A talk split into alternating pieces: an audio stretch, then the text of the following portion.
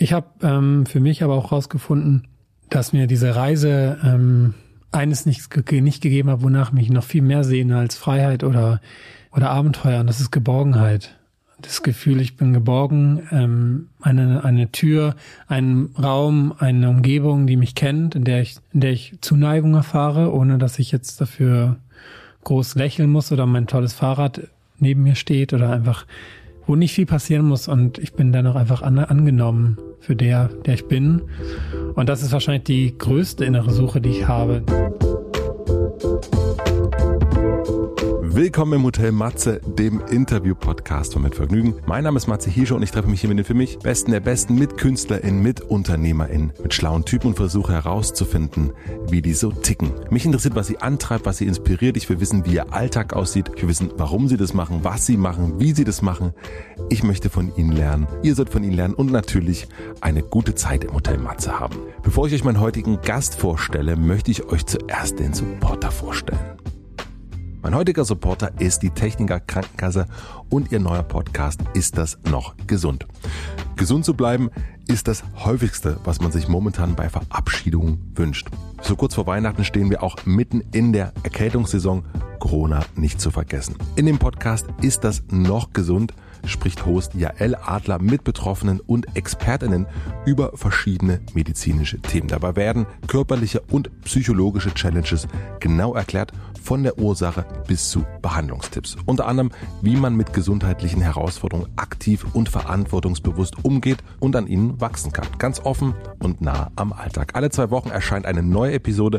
Wenn euch ein Thema schon seit längerem brennend interessiert, könnt ihr auch einfach eine Mail an podcast.tk.de einreichen und vielleicht wird die dann im Podcast beantwortet. Ist das noch gesund? Könnt ihr überall hören, wo es Podcasts gibt. Vielen herzlichen Dank an die Techniker Krankenkasse und nun zu meinem heutigen Gast.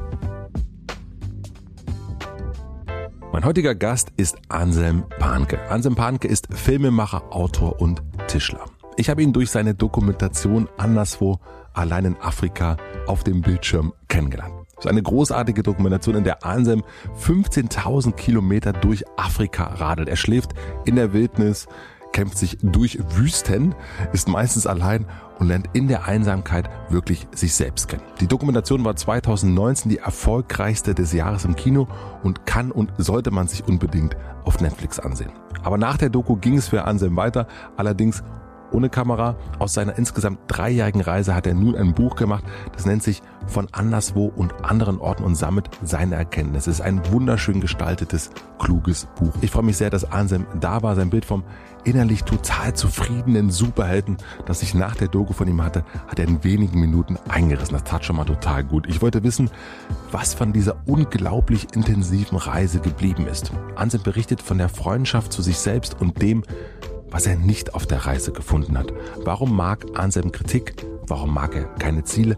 Was hat er auf seinem Weg absichtlich verlernt? Wir sprechen über Männlichkeit. Mit dem Podcast fragt er mich zum Beispiel, ob wir nicht mal kurz kämpfen, also uns raufen sollten. Das würde uns ja wohl gut tun.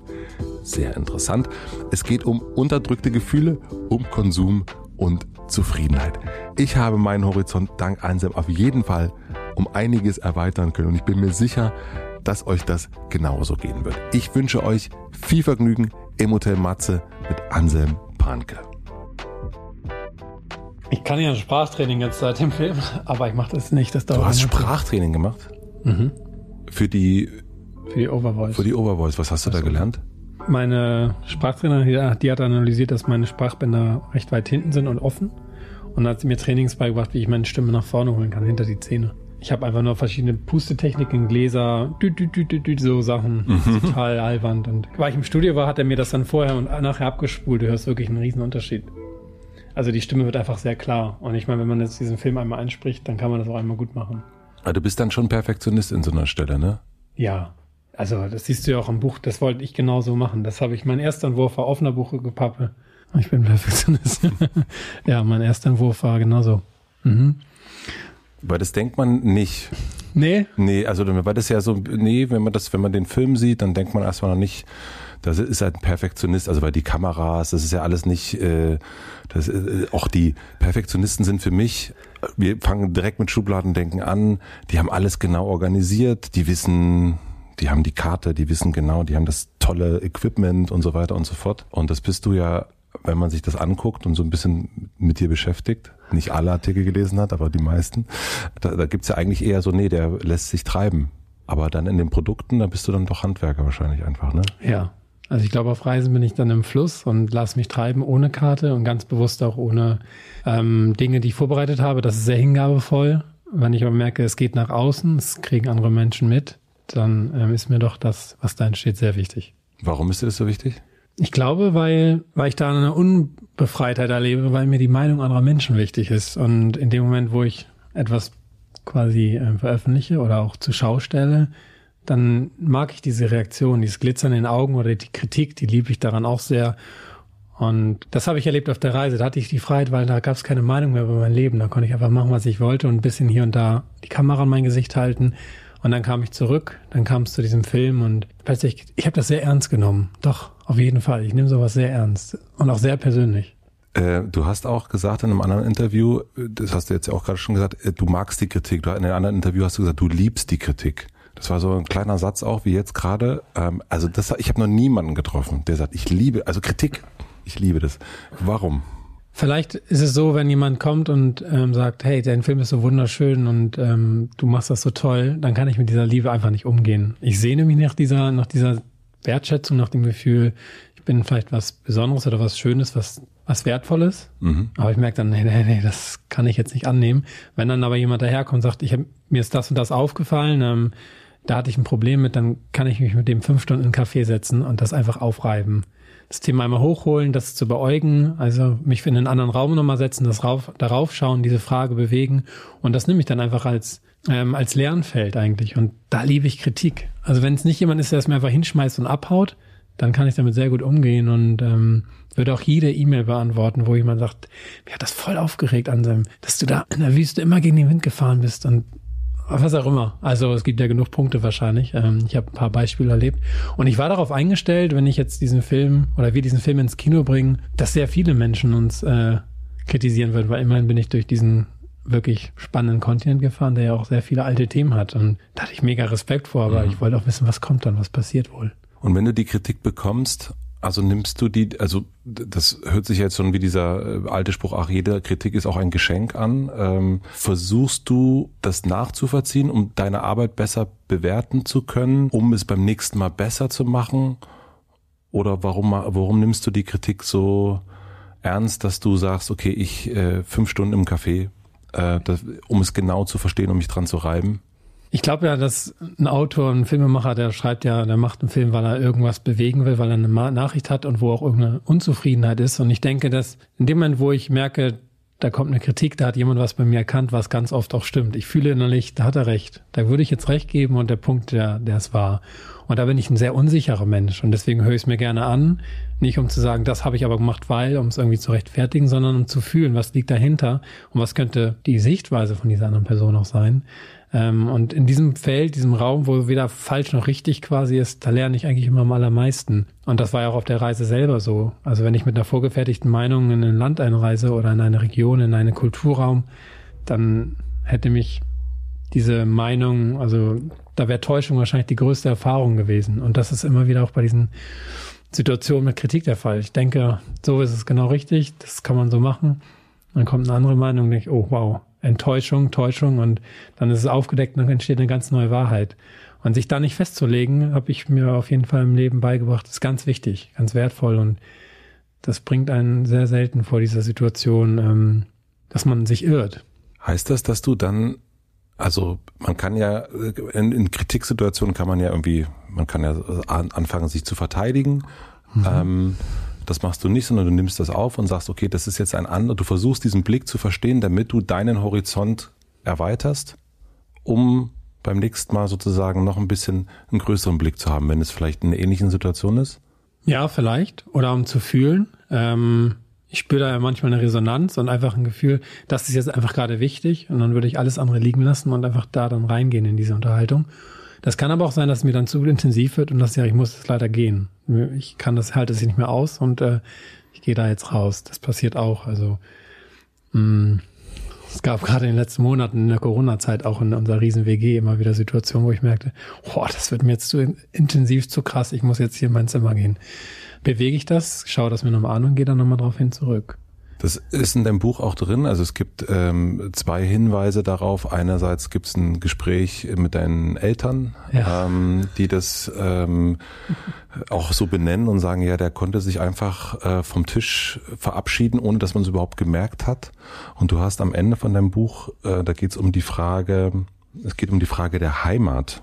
Ja. Und dann geht es, äh, da schreibst du, für mich ist Heimat die Freundschaft, die mich mit meiner Umgebung verbindet und dann am Ende dort, wo ich sein kann, wie ich mich fühle. Und das ist ja eine, man, also wenn ich das richtig verstehe, weißt du, was man dir zumuten kann und was du zumuten kannst. Und du brauchst das Vertrauen, dass du dich auch genauso zumuten kannst, wie du bist, egal wie. Ist das richtig? Das ist schön gesagt, ja. Könnte ich so unterstreichen. Mhm. Also bei deinen Eltern, früher hast du dich einfach davon gestohlen und bist einfach gegangen. Also steht's äh, in dem im, im Interview drin. Also einfach, er war plötzlich weg. Wir haben gar nicht gemerkt, dass er, dass er gegangen ist. Und jetzt scheinst du das aber eben sagen zu können. Du scheinst sagen zu können, liebe WG-MitbewohnerInnen, mir wird's gerade zu viel. Ich entferne mich. Ja, also ich glaube, ich kriege dann einen roten Kopf vielleicht einfach oder es steigt mir einfach bis an die Augen. Wirklich gelernt habe ich die Erfahrung durch meine Rückkehr. Ich habe nach den drei Jahren und ich denke, die Reise ist unter anderem so lang geworden. Ich habe die ja einen Tag nur vorbereitet, wollte ein paar Wochen mhm. fahren, dann sind es drei Jahre geworden. Und ich habe bei dem, bei der Situation, wo ich meinen Rückflug gebucht habe, dann aus Australien, also wo ich dann quer durch Asien fuhr und dann irgendwann in Australien angekommen bin, konnte ich mich am nächsten Tag plötzlich nicht mehr richtig gut bewegen. Und ähm, ich habe da sehr, sehr lange nachgesucht nach einer Antwort, woran das liegt, dass ich in gewissen Situationen plötzlich so steif wurde, dass meine Glieder wehtan, meine Augen, mein Kopf, dass sich wirklich ganz viel gesträubt hat gegen das, was da jetzt kommt. Und da habe ich gemerkt, oder das habe ich erst im Nachhinein gesehen, als ich es mir nochmal anschaute, durch diese Situation, dass ich nach Hause gehe, kam ich ja plötzlich in ein Gebiet, was ich, mh, mm, was ich verlernt habe, also eine Gesellschaft, ein System, was ich voll verlernt habe in den drei Jahren. Und da sollte ich mich dann plötzlich wieder eingliedern. So fühlte sich das an. Dieses sollte, das musst du, jetzt solltest du wissen, was du machst, was du tust. Und, und da merkte ich, das stieg mir alles über den Kopf. Und ich bin natürlich dennoch noch nach Hause geflogen. Und immer wieder, wenn diese Frage kommt, was, was hast du jetzt eigentlich vor oder so, was, was ist jetzt dein Plan? Und ich merkte, ich habe eigentlich gar keinen Plan. Da steigt es mir dann wirklich an die Augen und dann entweder denke ich mir schnell irgendwas aus oder ich merke, nee, ich kann hier gerade nicht mit umgehen und gehe ich. Das ist emotional so ein starkes Zeichen in meinem Körper, das kann ich nicht unterdrücken. Und das hilft mir sehr oft, weil es eine sehr starke Intuition noch ist, ein Schutzraum. Also wenn man einmal durch diesen Kontinent fährt, Afrika, dann braucht man, glaube ich, eine gewisse Aufmerksamkeit. Mhm. Aber wenn es mich übermannt, dann muss ich wirklich sagen, dann ziehe ich mich da auch zurück, ja. Ist das etwas, wenn du neue Menschen kennenlernst, dass du denen sagst, ähm, hier übrigens eine ganz kleine Bedienungsanleitung. Es kann sein, oder wenn du jetzt, wir sind ja da hingekommen, weil wir über die Kritik gesprochen haben mhm. und ähm, du hast eine, eine Begegnung und du weißt, es wird intensiv. Ist das etwas, was du irgendwann, ab wann sprichst du das an, dass du so reagierst? Weil die meisten Menschen oder die ich kenne, äh, sind ja dann eher, entweder werden sie ganz still, bleiben aber verharren da, weil sie meinen, sie müssten jetzt sitzen bleiben, oder sie werden sogar eher kontra und fangen an, sich zu verteidigen. Das ist ja, du gehst ja in so einen Schutz, äh, weil du das dann brauchst. Mhm. Ähm, wie teilst du das mit? Also ich glaube, meine Höflichkeit ist tatsächlich direkt zu sein und ich finde es unhöflich, wenn jemand unfreiwillig etwas tut, dann würde ich sagen, dann lügt er mich ja voll an. Ähm, mhm. Ich versuche viel mehr in den ins Direkte zu gehen und sagen, für mich ist hier gerade vorbei, ich habe auch kein Interesse mehr an einer Fortsetzung dieses Gesprächs. Aber ich versuche das so auszudrücken, dass es nicht ein, das Gegenüber beleidigt oder diese Person denkt, oh, der findet mich jetzt nicht so toll, sondern dass ich es auf mich beziehe und einfach in dem Moment das so kommuniziere. Das klappt teilweise, würde ich jetzt behaupten, gut, teilweise wahrscheinlich auch nicht. Es gibt jetzt nicht dieses, diesen Satz, den ich dann formuliere, weil ich komme halt sehr weltoffen daher, mit großen Augen, mit diesem interessierten, hey, da bin ich, mit einer Präsenz, glaube ich, und dann habe ich oft das Gefühl, Leute vertrauen mir sehr schnell ihre Geschichten an. Und ich gehe da auch gerne tief rein. Ich habe dir eben erzählt, ich mag ja keinen Smalltalk und, und dann, wenn ich merke, oh, da kommt jetzt aber zu viel zurück, dann kann es sein, dass ich leider mich verdrücke. Und es hilft dir aber auch, also es, äh, du hast keine Angst davor, weil es eigentlich scheinbar gar keine schlimmen Konsequenzen gibt, wenn man das so macht. Also ich fände es schlimm, wenn ich da nicht nochmal nachhorchen würde, ob da jetzt eine Verletzung geblieben ist. Ich würde immer wieder den Kontakt wahren. Also mein Rücken ist, glaube ich, da recht sauber. Ich weiß, in meiner, in meiner Vergangenheit ist alles auf klarem Tüchern, soweit ich es nachsehen kann. Ich weiß, dass es Menschen manchmal fordert, dass ich so direkt bin mit Themen und einfach Sachen auch so direkt frage, dass ich jemanden, wenn er sagt, wie geht's, ist alles gut bei dir, dann sage ich, wann ist alles gut? Mhm. Einfach knall die Frage direkt zurück und frage dann, was bereitet dir gerade Kummer? Mhm. Und dann kommen wir zu der Sache. Und ähm, da bin ich schon sehr direkt. Und das irritiert Leute, manche können damit umgehen und die bleiben und andere nicht so gut und die, die verziehen sich dann manchmal ja auch. Ja, aber das ist ja auch ein guter, ein guter Indikator, dann weiß man das ja auch. Also es, wenn es darum geht, wenn Heimat das ist, ähm, eben sich zuzumuten, dann ist das ja sofort super Möglichkeit gleich zu erkennen, wo ist man da? Mhm. Also was kann ich, äh, darf ich eigentlich so sein, wie ich bin, oder muss ich hier eine Rolle spielen? Und das, da kommen wir noch gleich zu, weil das ja auch ein ganz wichtiges Thema in, im, im Film ist, dieses Rollenspielen. Ich würde einmal, damit wir so ein bisschen einen kleinen, kleinen Fluss haben, du bist nach Afrika nach deinem Bachelor, Bachelor, habe ich Bachelor gesagt, jetzt eine Bachelor. Klingt, klingt als würde es gleich Rosen geben. Ähm, wolltest eigentlich ein paar Wochen nur hin, bist dann aber länger geblieben. Am Anfang warst du mit zwei Jungs unterwegs, die du im Internet kennengelernt hast. Ihr habt euch getroffen, ihr kanntet euch nicht, seid zusammen losgefahren, wart ein paar Wochen unterwegs und dann haben sie von, haben sie nach einer Weile gesagt, so jetzt, äh, wir würden jetzt mal demnächst zurück und du standest sozusagen vor der Situation, du musst jetzt entweder auch zurück oder du fährst allein weiter. Mhm. Äh, das ist jetzt sechs Jahre her. Ja, war damals 24. Mhm. Wie, wenn du das so sagen kannst, wie warst denn du damals so? Also wie war Anselm damals? Was war denn der so von Typ? Ja, hat deine Reise einen wirklich so verändert? Ne? Das könnte man ja meinen. Ich bin diesen einen Weg gegangen. Ich kann mich da ja nicht entscheiden, ähm, anders zu sein. Damals war ich auf jeden Fall ähm, noch impulsiver. Also ich bin wirklich sehr straight Dingen hinterhergegangen, die ich unbedingt erleben und machen wollte und hatte dann eine sehr große Kraft, glaube ich, auch eine Entschlossenheit, eine Fantasie, aber vor allem auch eine Hingabe in reale in Sachen, die ich mir vorstellen konnte. Ich konnte mir sehr, sehr viel, ich habe mir sehr viel zugetraut und ähm, konnte auch diese beiden Jungs dann überreden, komm, wir können auch nach Südafrika weiterreisen eigentlich noch, was ja dann nicht geklappt hat. Wie war ich damals? Also ich kam ungeduldig aus der Uni raus, würde ich sagen, weil, weil ich diese Erfahrung, dass alles immer nur so wie so ein, ich trinke eine Milch und gieße dem Professor wieder ein und dann hatte ich wieder ein leeres Glas Milch, irgendwie was einen weißen, schichtigen, so eine weiße Schicht hatte, wie so ein grauen. Ich habe früher sehr gerne Milch getrunken, so einen grauen ähm, Schimmer ums Glas. Ich dachte, das ist so theoretisch, das ist so, das schmeckt sich nicht. Und dann wollte ich einfach dieses Gebiet, was wir da jetzt immer besprochen hatten in meiner Bachelorarbeit, einfach mal sehen, mhm. fühlen. Mhm reinhorchen und aus dieser ganzen Fantasie irgendwie eine Realität werden lassen. Und das war ich damals. Ich wollte wirklich erforschen und erkunden und ich war sehr, sehr neugierig. Ähm, hm. Ich habe diese Sachen ziemlich für mich abgeklärt. Also ich bin ja auch in manche Regionen einfach reingefahren, habe dann erst Bescheid gesagt, ich bin jetzt übrigens hier, weil ich einfach, glaube ich, keine Lust hatte, dass Leute sich da irgendwie einmischen oder sich noch womöglich Sorgen machen. Habe ich das richtig verstanden, dass du deinen Eltern auch nicht Bescheid gesagt hast? Ja, also die wussten, ich gehe auf Reise und es war ja auch Asien ähm, immer wieder auf dem Tablett. Südafrika war dann eher eine Überraschung. Okay. Mhm. Mhm. Aber man muss dazu sagen, ich, ich mache das nicht, um die dann auszuspielen. Wenn ich dann meinen Vater oder meine Mutter anrufe, da ist Vertrauen. Also meine Mutter hat dann nicht geschockt reagiert, sondern das war schon immer so, dass, dass wir dieses Vertrauen füreinander hatten. Ich glaube, wenn jemand sagt, wie hast du dich auf so eine Reise vorbereitet, dann beginnt das ja bei den Eltern und diese Möglichkeiten zu ergründen, die beginnen ja auch mit dem Freiraum, den, den man von zu Hause bekommt. Ja, unbedingt. Ja, das bin ich gewesen. Also da war ich schon vielleicht ein Draufgänger. Du hast geschrieben, ich wollte immer mit anderen Menschen zusammen sein, bewusst oder unbewusst urteilen Menschen im Beisammensein über die Handlung des anderen, über jede Geste und Gesichtsausdrücke. Dadurch verliere ich nicht die Fassung, bleibe in meiner Rolle und muss mich nicht mit meinem ängstlichen inneren Selbst auseinandersetzen. Und das ist ja schon so dieses Rollending, worüber wir gerade auch schon gesprochen mhm. haben. Wenn ich den Film sehe dann äh, und auch das jetzt in deinem Buch lese, dann merke ich, dass du diese Rolle immer weiter verlassen hast eigentlich. Also so, ähm, du musstest die ja schon mal verlassen, weil du allein sein musstest. Mhm.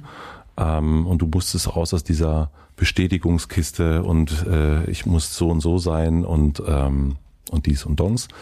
Wann hast du zum ersten Mal gemerkt auf deiner Reise, das passiert jetzt gerade, jetzt, jetzt verändert sich irgendwas? Hier kippt diese der draufgängerische Anselm-Rolle, der so macht, was er will, hier, hier, hier und aber auch Bestätigung braucht.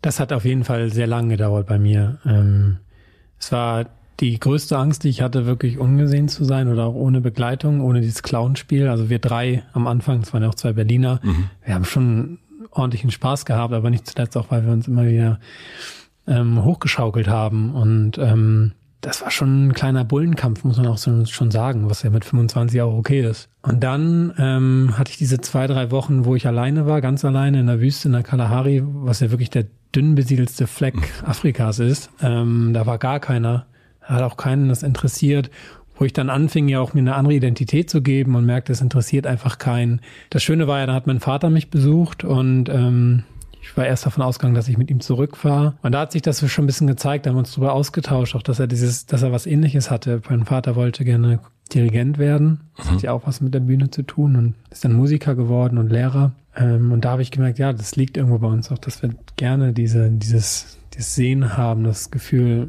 was ich tue, braucht eine Bestätigung oder etwas Glamouröses, was, was vielleicht auch ähm, extravagant ist oder so, so ein bisschen besonders. Man kann es ganz gut an meinen Videoaufnahmen sehen, weil ich in den ersten Wochen da manchmal noch einfach irgendwelche Videos an irgendwelche Leute geschickt habe. Also ich habe sie einfach nur aufgenommen und nie geschickt. So, hallo Thorsten, ich bin gerade hier und das ist der Sand und mehr ist hier nicht quasi. Ja. Und das hat irgendwann immer mehr aufgehört. Dann kamen Perioden in Sambia, Malawi, wo ich gar nicht mehr gefehlt habe, mehr gefilmt habe eine Zeit lang. Ich glaube, wirklich gebrochen ist es dann in der zweiten großen Wüstendurchquerung ähm, der Sahara. Da habe ich sogar überlegt, die Kamera schon auszumachen und hat noch ein einziger Freund gesagt, mach mir ein paar Fotos. Und deswegen habe ich noch an drei Tagen gefilmt, dieser drei Monate. Mhm. Ähm, aber da war ich sehr, sehr zufrieden irgendwann mit mir und konnte konnte wirklich auch eine ganz andere Wahrnehmung meiner, meiner inneren Gedanken spüren, dass die, dass die wirklich was sehr Feines hatten. Also es war nicht mehr so Achten, die sich mal wieder kreuzten mit einem, mit einem schweren Feld oder mit einer Unzufriedenheit, sondern es waren so runde Gefühle, die, die gut taten und in mir heraus kam irgendwie keimte was sehr fröhlich, sonniges und schönes, trotz dieses extrem krassen Gegenwindes, den ich jeden Tag hatte. Mhm. Ich glaube, es war da und daraufhin habe ich dann ja auch, nachdem ich im Gefängnis war, wo ich nochmal merkte, wie sich Freiheit plötzlich einschränken kann in Ägypten, gesagt, nee, ich kann damit aufhören, ich brauche nicht mehr filmen. Mhm. Ach, so spät erst. Das äh, hätte ich tatsächlich schon viel eher vermutet, also weil man es den Film nicht so ansieht. Aber was, was ist anders, wenn man nicht mehr, also du hast ja auch ganz früh angefangen, deswegen dachte ich, es ist eher, du hast ja sogar einen anderen Namen gegeben, ne? du hieß, da hast dich dann John genannt, weil ja. niemand mehr auch nach deinem Namen fragte. Und ähm, weil es ja auch dann wurscht ist irgendwann, wenn man einfach allein unterwegs ist. Ähm, du hast gerade gesagt, diese Gedanken machen nicht mehr so achten. Merkst du, dass das dass die Selbstgespräche anders sind, wenn du das hast? Also wenn du merkst, okay, du gehst jetzt nicht mehr, du redest jetzt nur noch für dich, also du hast jetzt nicht mehr in einem Selbstgespräch die Mutter, mit der du im Dialog bist, ähm, oder die Freundin oder den Freund, sondern du redest einfach nur noch nur noch mit dir. Ist das ist das so? Also stelle ich mir, habe ich es mir gerade so vorgestellt, wenn du davon geredet hast. Also die, die ersten Gedanken, die waren wirklich auch krass, wo ich allein war. Das ist unaushaltbar fast. Ich glaube, das haben jetzt Menschen auch während der Phase der Isolation ein bisschen erlebt. Dann hat man mal einen Tag mit sich allein im Büro zu Hause mhm. und ohne eine Ablenkung, ohne diesen Kontakt und da kommen Zweifel und die können einen wirklich über Mann und Gefühle raufbringen, die, die, die hätte man sich gar nicht vorstellen können. Ich hatte es auf jeden Fall so, das war gewaltvoll und ich glaube, die Wüste war am tödlichsten vielleicht, indem ich mich vielleicht selber dann irgendwann in den Sand verbuddel. Ähm, das ist dann in den Gesprächen sich ändert, das ist natürlich nicht leicht, weil erinner dich mal vor zwei Jahren, wie sich dein Kopf angefühlt hat. Ja. Was hat der da gemacht? Und ja. ich kann dann in meinem Tagebuch nachblättern, das habe ich auch getan, was ich in dieser Zeit geschrieben habe. Und da habe ich gemerkt, wie viel, wie viel Wut da drin war, wie viel Kontra ich mir auch selber gegeben habe. Und ähm, das war wie mit dem Wind. Ich habe dem Wind irgendwann, der ja nur von vorne kam, die Hand gegeben, habe ihn an, angenommen. Und mit mir war es eigentlich auch so, dass ich spürte, dieses Aufwachen allein war schon friedlich. Ich finde, in dieser Morgen, in diesem Morgentau, da, da weiß man gerade, ist, ist man zufrieden oder ist einfach gerade scheiße. Mhm. Und da waren gar nicht mehr so viele Gespräche eigentlich da. Das war wirklich so, ich bin mit in diesen Sand reingeflossen, mit in die ganzen Gesteine, in die Weite. Und das war ja das Schöne. Die Natur antwortet dann auch einfach mit Stille. Mhm. Kannst da reinrufen, was du gerade loswerden willst. Und ähm, es kommt nicht zurück. Und wenn du sagst, das war gewaltvoll, was sind das für Sachen? Also was du erzählen kannst, also mhm. oder willst? Gewaltvoll in dem Sinne, ich kann mich dran erinnern, hm, dass ich mich gerade in den ersten Tagen nach Menschen gesehnt habe, die, die mich vielleicht umarmen würden, die, die, ähm, die ich verloren habe, sei es eine vergangene Beziehung oder ähm, ein Freund, der sich irgendwann nicht mehr bei mir gemeldet hat, dass ich ganz doll mich nach denen sehnte und dann irgendwann mir eingeredet habe, warum die wohl nicht mehr sich melden, warum ich nicht ausgereicht habe, warum ich zu wenig war, warum bin ich jetzt hier plötzlich so allein. Ich merkte, dass diese Angst, dass ich jetzt nach Hause gehen würde und alle sehen, sogar deine Freundin hat da verloren, die war so groß, dass ich dafür entdeckt wurde, dass ich lieber da reinfuhr und und das war so ein Spiel von, boah, das ist wirklich schwierig. Ich war sehr traurig darüber natürlich, ähm, konnte diese Trauer irgendwie aber nicht nicht filtern oder auch nicht zum Ausdruck bringen. Ich habe eher halt diese, diesen, ja, diesen Schmerz gefühlt, dieses Erdrückende und bin ja dann wirklich diese Straße lang gefahren, immer geradeaus mhm. durch die Wüste, um wenigstens da irgendwie im Rhythmus zu bleiben, um irgendwas abzuwickeln und ähm, ja, da kam Schulzeit hoch, da kam Schulzeit hoch, wo ich in der 8., 9. Klasse einfach Schwierigkeiten hatte.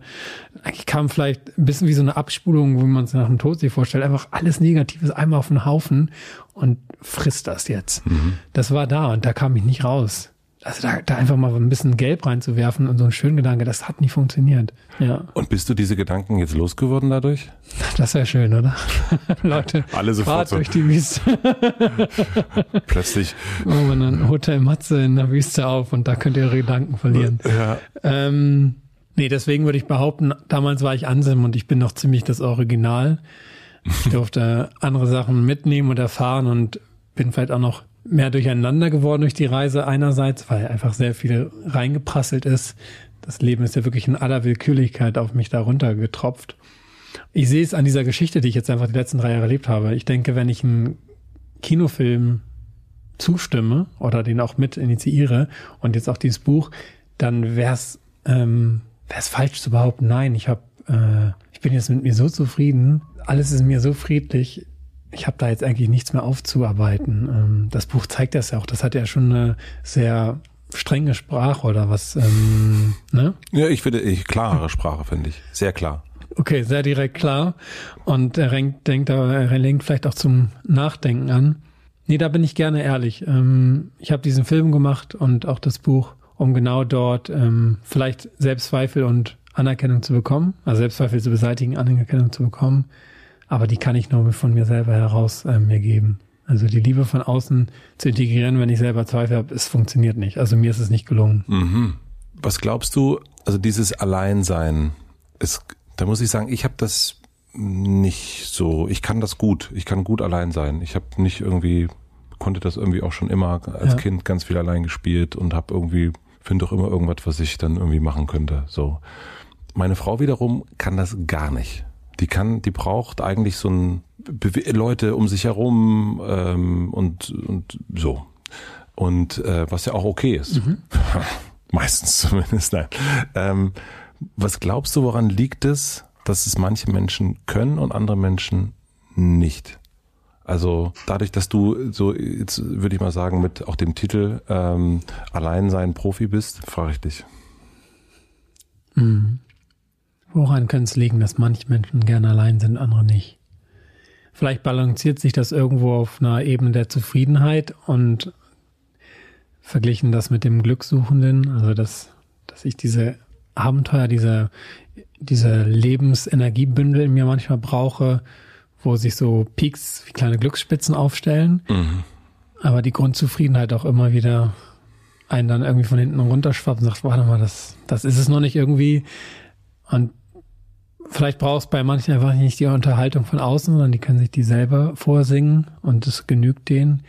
Also mein bester Freund ist auch jemand, der, der kann drei, vier Stunden alleine mit seiner Gitarre da sitzen und der ist super zufrieden. Und mir gelingt das, wenn ich draußen bin, wenn die Ablenkung immer weniger wird, in meinem Zimmer oder ähm, wenn ich mit Menschen unterwegs bin, dann bin ich ein sehr aktiver Mensch und ich kenne es nicht anders und ich möchte es auch gar nicht anders.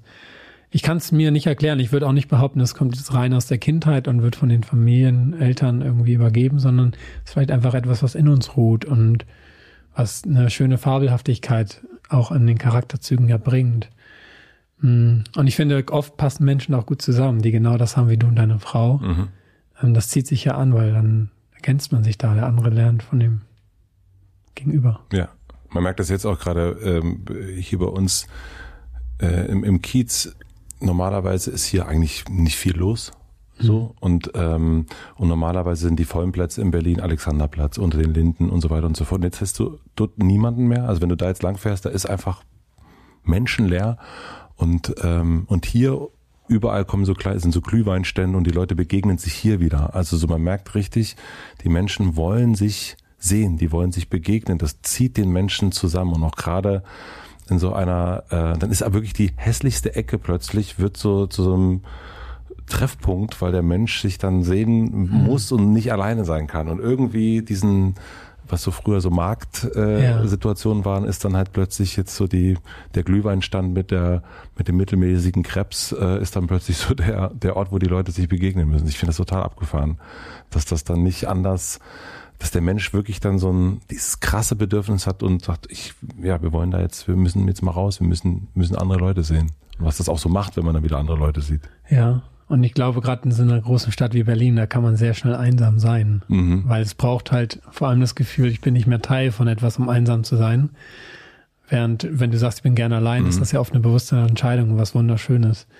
Ähm, da habe ich sehr großen Respekt vor, in Berlin zu wohnen. Ich wohne ja nicht hier, aber ich glaube, ich würde mich hier sehr schnell einsam fühlen, wenn ich in der Wohnung wäre und dieser Zugang mir verwehrt ist. Mhm. Ich bin auch ein, ein Mensch, der gerne in die Herde geht, in dieses Gefühl von Kontakt und der, der, ähm, der auf Resonanzwellen schwingt und die kommen oft gern von außen. Oder vom Miteinander. Mhm. Das hätte ich gar nicht so sehr gedacht. Auch ja. schön. Also, dass du das, äh, hätte ich dich ja gar nicht treffen müssen, wenn ich das, wenn das alles schon weiß. Nein, aber das, das ähm, hat man eben auch nicht, wenn man das Buch oder das, den Film so sieht, also dann ist es natürlich, also sind ja auch, ist ja meistens so, man sieht etwas und denkt, oh, der kriegt das geil hin, der kann einmal mal durchrasen, äh, der, der lernt die Leute da kennen, der muss, der braucht nicht mal Wasser kaufen, der findet auch immer einen Brunnen, super, funktioniert alles. Ähm, und es ist aber gut zu wissen, dass sich gar nicht es ändert sich was, aber es ist nicht komplett dann das Gegenteil von dem, was man vorher ist. Also deswegen finde ich das ganz schön, was du erst sagst. Das Ansem ist immer noch das Original. Das finde ich, das finde ich ganz, finde ich ganz gut auf jeden Fall.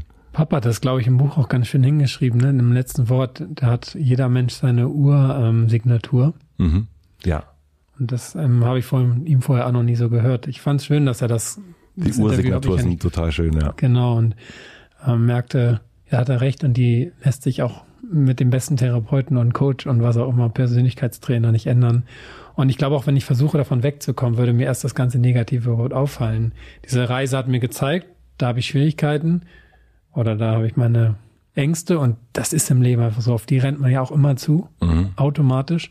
Ich habe dran gearbeitet, ich bin vor allem mir dessen bewusst geworden, mhm. aber ich habe dann nicht gesagt, dann will ich jetzt aber so weiterleben, sondern ich bin das Original geblieben und ähm, habe immer noch diese Bereiche, wo ich auch Respekt vor habe und dann auch immer wieder da reinschlitter. Ah, das heißt, das ist äh, die, das Bewusstmachen ist dann was anderes. Mhm. Ah ja. Ich glaube auch nicht, dass es automatisch den, den inneren Instinkt oder den Charakter da groß verändert. Wobei ich das Gefühl habe, der Instinkt ja. hat sich bei dir da schon verändert. Ne, es gibt so eine, also ne, du verlierst, du, du nimmst irgendwann, hast du keine Uhr mehr. Also du fängst an so zu vertrauen. Und mhm. also was ja interessant ist, ist eigentlich, dass du dich immer mehr dem, was man so als Sicherheitsnetz hat, so den entziehst du dich ja immer mehr. Ja. Also ne, du allein, dass du allein durch so eine Wüste knallst, ist ja schon mal komplett wahnsinnig eigentlich. Mhm. Ähm, aber ähm, du am Anfang schläfst du noch im Zelt, nachts irgendwo am Ende gar nicht mehr. Und äh, dann tauchen Skorpione, Löwen, Schlangen auf und das, ähm, das ist dann aber gar nicht mehr ist dann gar nicht mehr so gefährlich und es ist nicht mehr, ähm, weil der Instinkt so trainiert ist, glaube ich. Also du weißt dann, okay, das tut mir jetzt, das könnte mir jetzt wirklich krass schaden oder vielleicht aber auch doch nicht. Also mhm. weil man ja instinktiv oder du hast deinen Reisepass einfach eben Fremden mitgegeben, nach, der wird mir den schon zurückschicken. Also es ist ja auch eine Instinktfrage zu wissen, ist das jetzt, geht das jetzt mit dem Menschen, dass mhm. der das wirklich macht? Also das habe ich gedacht, als ich das gesehen habe, dass, dass der Instinkt bei dir ein ganz anderer mittlerweile ist. Ja, ich denke, viele von diesen Intuitionen ja auch sind angeboren, die haben wir inne und ich meine, du musst hier in Berlin jetzt nicht nach einem Brunnen suchen, um dein Wasser zu bekommen, aber hast vielleicht andere Herausforderungen, die man nicht so klar sieht. Mhm. Ich bin da halt in ein ganz anderes Gefilde gefahren und habe mich quasi, ich habe ja quasi einen Bachelor im Reisen dann gemacht, wenn man so will, oder im Überleben und da habe ich meine Erfahrungen gesammelt und ganz viel damit hatte, glaube ich, jetzt wenn ich es nachträglich anschaue, mit der Hingabe zu tun. Ich habe mich nicht damit beschäftigt, was schiefgehen könnte, sondern ich hatte den Glauben, das funktioniert auf jeden Fall. Und dann kann ich dieses dreckige Wasser trinken, weil ich einfach daran, ich bin fest davon überzeugt. Und da brauchst du eine Intuition gewiss. Ähm, das abzupassen, grünes Wasser ist immer besser als braunes und ähm, Geruch, Moleküle, man kann das ja ein bisschen auch so anschauen. Das lerne ich halt dazu. Und ich habe natürlich auch gebraucht, um da hinzukommen, ein Jahr lang, glaube ich, ähm, um wirklich dann sagen, dieses Wasser, das trinke ich wirklich. Hier kann ich wirklich übernachten und die Löwen waren ja da und die Giraffen waren ja da und das Hippo hat mich ja auch fast erwischt. Aber das ist einfach, das ist fortwährend eine Erfahrung gewesen. Ich habe kleine Sachen krasser gemacht und gemerkt, es funktioniert. Und wenn es nicht so gut war, bin ich davon ein bisschen wieder weg. Und da war irgendwann ganz klar, wenn diese Teerstraße lang war, dann bin ich auf jeden Fall links abgebogen in den Schotterweg und von da gerne noch auf den einzelnen Trail. Und dann wurde es richtig spannend. Also in dem Sinne einfach, da war das Leben dann noch pur. Und da habe ich sehr viel gelernt. Also dieses bewusste Wegstreichen von Sicherheit hat eigentlich mein Leben sehr bereichert. Und auf diesem Pfad habe ich auch gemerkt, das ist genau das, was die Natur dir nie geben würde. Niemals hat die im Petto Sicherheit zu geben. Und wir sind ja Natur. Also mhm. wir sind auch die Ersten, die sagen, wir gehören nicht zur Natur dazu. Ich sehe das als einen Raum. Mensch und Natur zu differenzieren schafft viel mehr Probleme, als das einfach in einen Pott zu tun. Weil dann kannst du direkt die ganzen Sachen einfach ablesen. Wenn ich mal drei, vier Tage an einem Ort war und eine Giraffenherde beobachtet habe, da kannst du sehr viel dann, oder ich habe dann sehr viel übertragen können auf mein eigenes soziales Verhalten. Oder ähm, Was konntest du da übertragen? das ist so viel. Äh, was bei Zebras ja zum Beispiel spannend ist, dass die Anführerin ein weibliches Zebras, also eine Stute. Und so war es bei mir der Fall, wenn diese Stute halt empfangsbereit ist, dann reagieren ja plötzlich alle drumherum wie wild. Also die, die Männchen, die kämpfen unfassbar brutal. Also mit Hufen ins Gesicht, mit wirklich harten Wunden, ähm, die dann entstehen und umgaben diese Stute und ähm, benehmen sich wie die, die letzten Säue, ne? Mhm ähm, rein von ihrer von ihrer, von ihrer Hormonlage. Und wir mit unserem kognitiven Denken können dann sagen, ja gut, die, die wissen halt nicht, was sie machen, aber wir, unser Eins, wir sind weiter. Wir haben jetzt ja so viel erfahren, wir sollten, wir sollten wissen, diese, diese, diese Sachen sind nicht, die gehen einfach nicht. Aber von Impulsivhandlung entsteht erstmal urinstinktiv ein, ein gewisser Impuls und dem gehe ich erstmal nach. Und wenn ich dann sage, ach nicht stimmt, das ist ja 20. Jahrhundert, das geht nicht mehr, 21. Ähm, entsteht was ganz anderes. Hm. Ich habe versucht, über die Natur zu schreiben und das ist ganz, ganz schwer gewesen für mich, das in Worte zu fassen, weil es dann doch irgendwie ein Fühlen vor allem ist und diese Gefühle auszudrücken. Aber es ist ja interessant, also so ähm, dieses Unterdrücken. Also ne, das eine ist der Urinstinkt, der sagt eigentlich ab da hinterher. Hinterher. Und dann ist es aber das Unterdrücken und ich glaube, dass ganz viel von dem, was wir jetzt auch an gesellschaftlichen Missständen sehen, hat ganz viel damit zu tun, dass Gefühle nicht richtig abgelegt werden. Die werden komisch unterdrückt. Und dann kommen die an Stellen raus, wo wir die überhaupt nicht gebrauchen können und auch genau. überhaupt nicht mehr unter Kontrolle haben. Ja. Und ich glaube, das ist ein Rie, also natürlich sollten wir diesen Urinstinkt, wenn wir den haben, natürlich sollten wir nicht einfach äh, Männer, wir sollten uns nicht anfangen zu prügeln, weil irgendwas oder Frauen, sondern ich glaube, wir müssen. Und warum nicht? Ähm, Wann hast du dich das letzte Mal geprügelt? Warum oder gerauft? Warum sollte man sich nicht mal mit einem Mann raufen? Das ist total gut für eine Männerfreundschaft. Es muss das, nicht. Also das letzte Mal äh, gerauft habe ich mich mit meinem Sohn tatsächlich, wir machen das sehr häufig. Ähm, das ist Spielen. Das ist Spielen, ja. Richtig äh, auf die Mütze, wenn wir das mal mit dem Jargon machen, noch nie. Ja. Das letzte Mal habe ich, ich habe ich hab selber mal auf die Mütze bekommen von Neonazis, aber das ist jetzt irgendwie sehr, sehr lange her. Ähm, aber es interessiert mich gerade sehr. Also es interessiert mich auch genau das, also das habe ich mir so vorgenommen, nächsten Jahr, sobald das geht, irgendeiner Form von Boxen oder sowas zu machen, ja. um das mal zu überprüfen, weil ich glaube auch, dass es irgendwie da sein könnte, unterdrückt worden ist, macht man ja nicht äh, als Tokotronic-Fan, äh, sondern es ist irgendwie, ich würde es gerne auch überprüfen und mir mhm. angucken, was das so macht eigentlich. Ja. Ich glaube nämlich, dass es ein Bedürfnis von uns Männern ist und auch vielleicht von Frauen. Aber diese, um diese Bedürfnisse wahrzunehmen, muss man erstmal eine Sprache, ein Gefühl entwickeln. Und sagen wir so, manchmal habe ich Tiere in der Natur gesehen und gemerkt, die gehen ihren Bedürfnissen einfach nach. Und die bleiben in der Gruppe, fühlen sich dadurch sicher, wohl und so weiter. Ähm, und ich reagiere ganz oft einfach mit einem, das sollte man nicht machen, das könnte dazu führen. Und dann ist das Bedürfnis nach etwas, was ja eh schon ein abgeschlagenes Wort ist, Bedürfnis, was ist mit dem los? Ähm, wird dann einfach unterdrückt. Und da entsteht eine Unzufriedenheit und auch eine Schieflage, glaube ich. Und strategisch suche ich mir dann irgendeinen anderen Weg, an dieses Bedürfnis zu kommen und gerät, gerate da dann ja oft sonst Schlingern. Und ich glaube, dieses Schlingern ist ein ganz, also so, äh, wenn wir dann äh, den, den nächsten, ne, so Machtstrukturen und ja. so weiter, also man holt sich das genau dann woanders her. Und so entstehen glaube ich, ganz viel komisch, also diese Gebilde, die wir haben, die großen Gebäude, ähm, die wir sehen, wenn wir durch die Städte fahren ähm, und all das, das sind, glaube ich, irgendwie, das sind äh, krasse Theorie, würde ich sagen, also vage, also wackelig ja die Angelegenheit, aber es ist, ähm, ich glaube, das sind, unter, sind auch unterdrückte Sachen, die dann sich irgendwo, muss das ja wieder raus. Der, der, der, ich muss es ja irgendwo beweisen, dass ich auch was Großes bauen kann. Irgendwie denke ich das. Und das kannst du dir so vorstellen, tu das mal zusammen aus 20 Jahren Leben und dann fährst du mal allein in die Wüste und dann merkst du plötzlich, was alles vielleicht auch fehlt.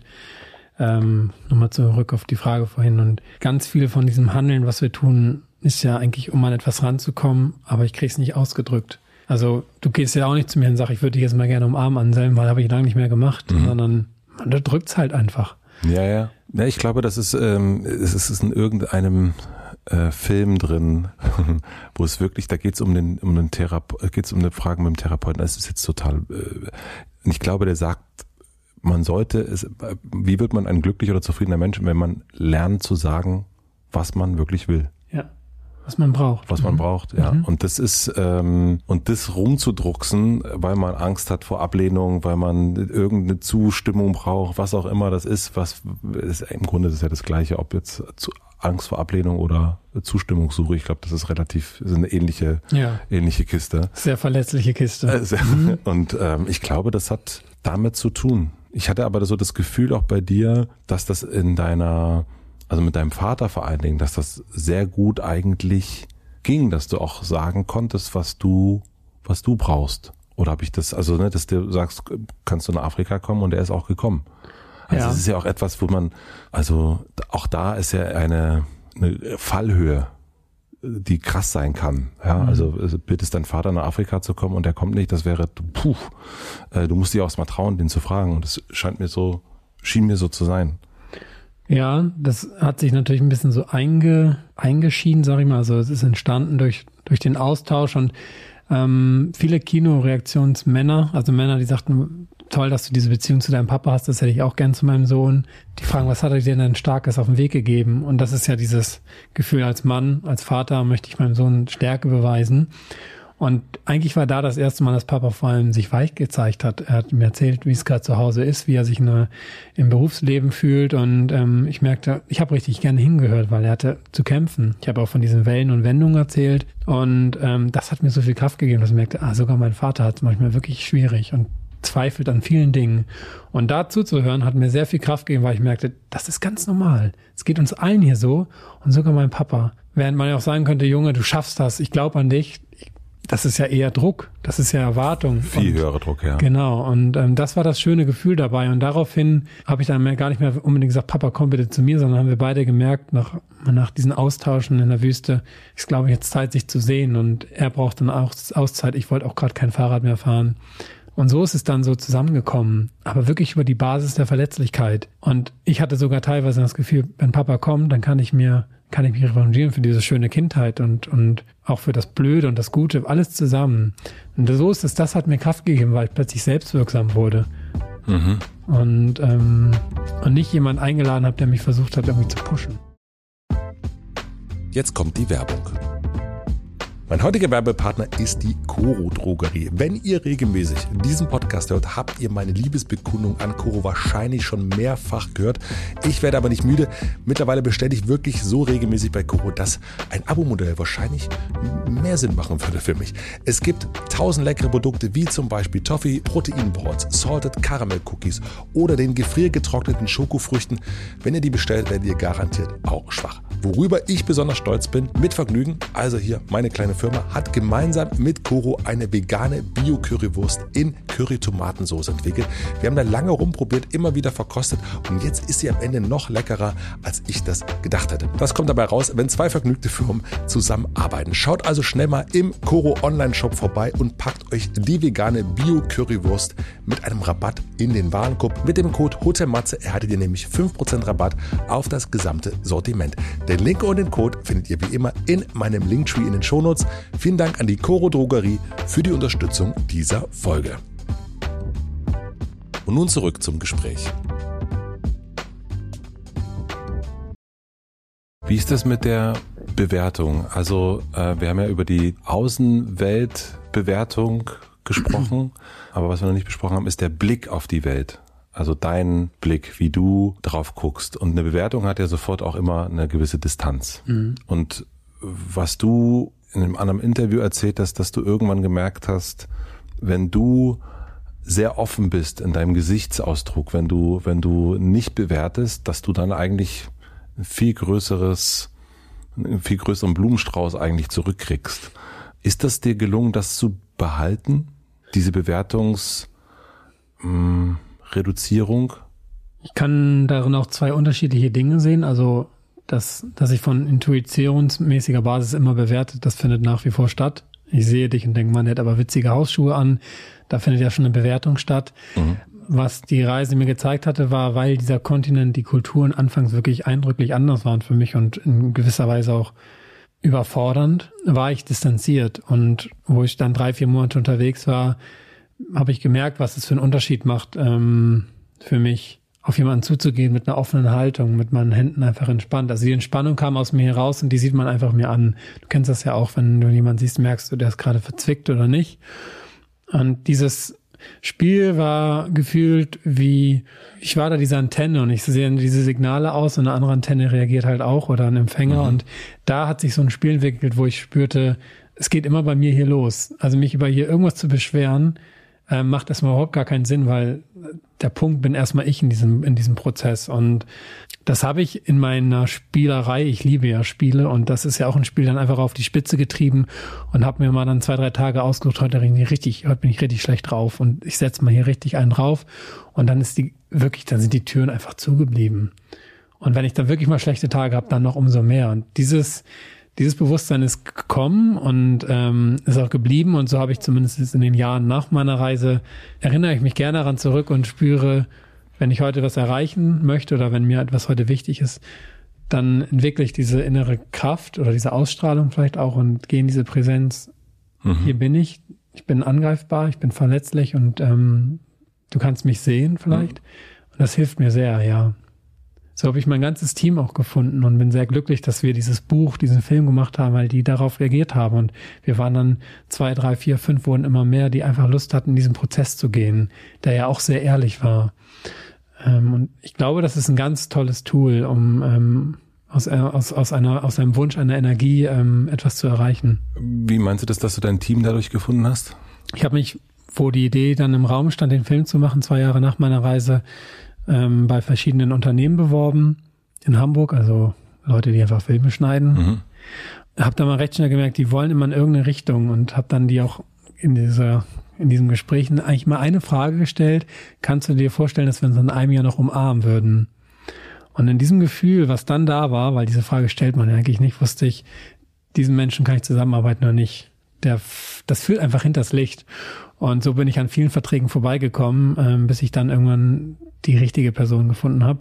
Das war Laia González und das war ein Gespräch, das war einfach anders. Die hat ganz anders angesetzt, die hatte ganz andere Impulse.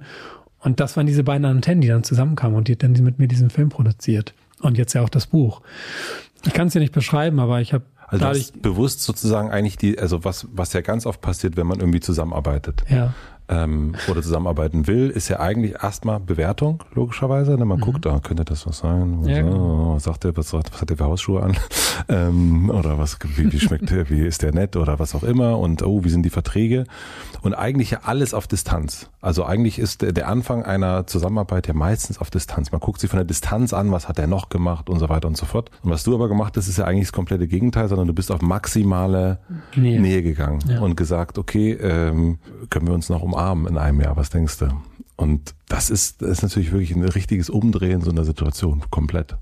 Und interessant, dass du aber eine Frau gefunden hast, die das dann mitmacht. Ja, aber die ist auch besonders. Also die hat noch mehr Energie und vor allem Vision als ich habe. ja, aber was ist, also ich, ich frage mich gerade, also weil es ja auch etwas ist, ähm, wenn wir wieder in diesen, wir haben es ja erst schon gehabt, so ein bisschen diesen, mhm. ähm, ich glaube, das können wir Männer nicht so gut. Also da ist ja eher, also das würde ich, das ist jetzt mal wirklich eine Pauschalkeule hier, aber ich glaube, das ist ungewöhnlich, mhm. weil es ja auch wieder Schwäche, äh, Weichheit, äh, all die Sachen, das ist, das kriegen wir ja nicht äh, ursigniert. Äh, äh, oder vielleicht kriegen wir es, aber wir wollen, wir dürfen es, wir diese Ursignatur gar nicht so sehr zeigen. Wir unterdrücken das. Mhm. Das glaube ich manchmal, dass das. Deswegen ist es spannend, dass es eine Frau war. Ich frage mich, ob das ein, auch bei einem Mann, ist es beim Mann schon mal funktioniert? Also diese Frage, dass das. Äh mhm. Ich weiß, was du meinst.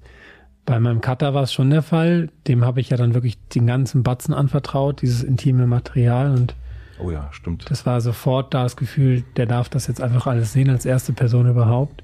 Hm, da war ein sehr tiefes Vertrauen. Zu meinem besten Freund Raphael habe ich das auch. Da kann ich mich auch mal eine halbe Stunde einfach in den Arm legen und äh, wir liegen auf einer Wiese und da ist diese Verbindung da. Und im nächsten Mal können wir uns richtig hart streiten. Und dennoch das Vertrauen, der wird mir jetzt hier nicht abhauen, weil. Und könnt ihr euch äh, äh, kappeln? Also könnt ihr euch auch, könnt ja. ihr miteinander ringen? Ja. Ja. Mhm. Und macht ihr das aus ähm, Wir waren gerade vier Wochen in der Slowakei und da hat es stattgefunden. Also es war. Aber macht ihr das aus einer, ach komm, lass mal machen, oder aus einem, du gehst mir hart auf den Sack gerade? Bis jetzt tatsächlich, lass mal machen. War hart auf den Sack ist ähm, erstmal Mimik unten und ähm, dann wird halt sofort Stopp, was liegt hier gerade vor und kurz analysiert, ich hatte das Bedürfnis, ähm, in diese Richtung zu fahren und Väter zu kaufen und jetzt hast du hier Gouda und wir fahren nach rechts, darüber dann zu reden, also und über unterschiedliche Vorstellungen. Aber da haben wir es noch nicht geschafft zu sagen, so, lass uns erstmal raufen, die Energien erstmal rauslassen und dann können wir gucken, was eigentlich war. Wäre cool, mhm. ähm, ist noch nicht gelungen. Mhm. Mhm. Wow. Aber es ist wirklich Next Level Shit. ja, vielleicht. Das war ein bisschen so mein, mein Jahresziel auch. Also damit sich zu beschäftigen, finde ich total schön. Was meinst du? Ähm, mit unausgesprochenen Bedürfnissen. Mhm. Und wahrzunehmen, da war gerade ein Missverständnis und dem sofort nachzugehen. Oder zumindest das zu öffnen, wir können darüber reden. Ich habe gerade gemerkt, ich bin hier irgendwie über einen über einen Schlips gefahren oder so, ne? Und drüber reden heißt ja aber auch in dem Moment nicht nur drüber reden, sondern eigentlich auch sagen, äh, wir können, da ist, auch, ich bin dir über den Schlips gefahren, du bist ähm, sauer, da ist eine negative Energie. Eine Option wäre A, wir können ein Zwiegespräch machen oder B, wir raufen uns eine Runde. Ja. Also einfach die Toolbox ein bisschen größer gemacht. Ja, genau.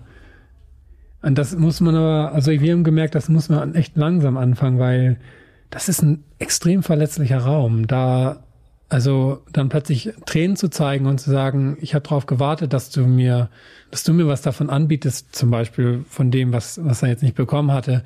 Und dann zu merken, oh, der, zeigt, der zeigt eine ganz intime Seite mein Gegenüber, ähm, das dann dabei auch erstmal zu belassen, weil es ist ja, es ist, steigert sich. Also am Ende der Tour waren wir dann viel, viel weiter. Wir kennen uns seit über zehn Jahren, aber das ist, braucht Übung, weil ich mach da nicht einfach gleich mal alle meine Schubladen auf, damit er dann da schön in meine Wunden mit Pfefferfingern reindrücken kann, sondern ich habe das auch gemerkt, es ging immer, immer weiter und am Ende waren wir dann wirklich manchmal so schnell an dem Punkt, dass es sich einfach wieder ausgelöst hat, ohne dass es noch vier, fünf Stunden irgendwie sich blöd anfühlt. Ähm, also wenn man 24 Stunden, vier Wochen zusammen auf dem Fahrrad sitzt oder zu Fuß in der Bergwelt der Tatra, dann, du kennst das auch, wenn man mit seiner Frau über die Alpen wandern kann, dann weiß man, das funktioniert. Mhm. Und da vor allem beim Ego anzu, anzuklopfen und zu sagen, na, was war da gerade, das tut gut. Ja, aber vor allen Dingen auch, ich finde es wirklich bemerkenswert, genau diesen Punkt zu haben, was brauchst denn du jetzt eigentlich gerade? Also brauchst du so das Zuhören, das drüber reden? Brauchst du vielleicht, also musst du in Arm genommen werden, weil du dich verletzt fühlst? Oder brauchst du Rangeln sozusagen,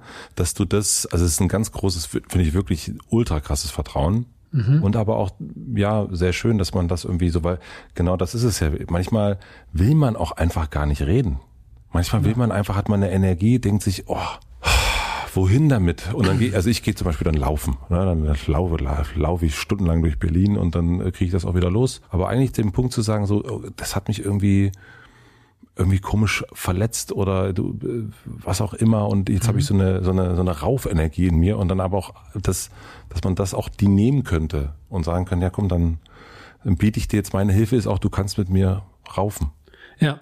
Und Raufen ist so ein bisschen wie Reden ohne Lösung, weil das Schwierigste ist, wenn du denkst, wir gehen jetzt ins Gespräch und es braucht eine Lösung, weil dann verhaftet man sich darauf, wir müssen irgendwie das Ganze lösen. Das löst sich oft in diesem magischen Gefühl oft schon vom Aussprechen. Ich höre dir einfach gerade zu und frage, was brauchst du? Mhm. Und dabei, und ich glaube, das passiert uns Männer manchmal auch, dass, dass die Freundin ein Problem hat und wir denken, wir müssen jetzt eine Lösung finden. Es ging einfach nur ums Zuhören. Einfach, ich, ich höre mir das jetzt an und versuche Empathie zu schenken. Und Empathie kennt keine Bewertung, oder? Die kennt mhm. auch keine Meinung. Die hört einfach nur zu. Auch wenn ich dann diesen Väter immer noch blöd finde, dann weiß ich, Raphael möchte gern Väter haben und ähm, das sind wir wirklich dann Ingenieure, ne? Wir wollen dann wirklich, wir ja. wollen das Ding irgendwie, das soll ja jetzt wieder fahren, bitte. Und äh, so jetzt. Das ist am Alleinreisen halt viel leichter, ne? ja, dann kann man das mit sich selber ausmachen, aber auch da brauchst du eine Sprache. Und ich glaube, die beginnt erst, vor allem beginnt sie bei einem selber. Da, darf ich noch was zu dem äh, ja. Rangelfreund fragen? Ja. Der Rangelfreund, wie heißt der? Raphael. Raph Raphael, der Rangelfreund. Ähm, wie habt ihr das angefangen? Also, dass das ähm, möglich ist. Also was waren so die ersten Schritte dahin, diesen, ich habe es erst Werkzeugkoffer genannt, ähm, breiter zu fächern?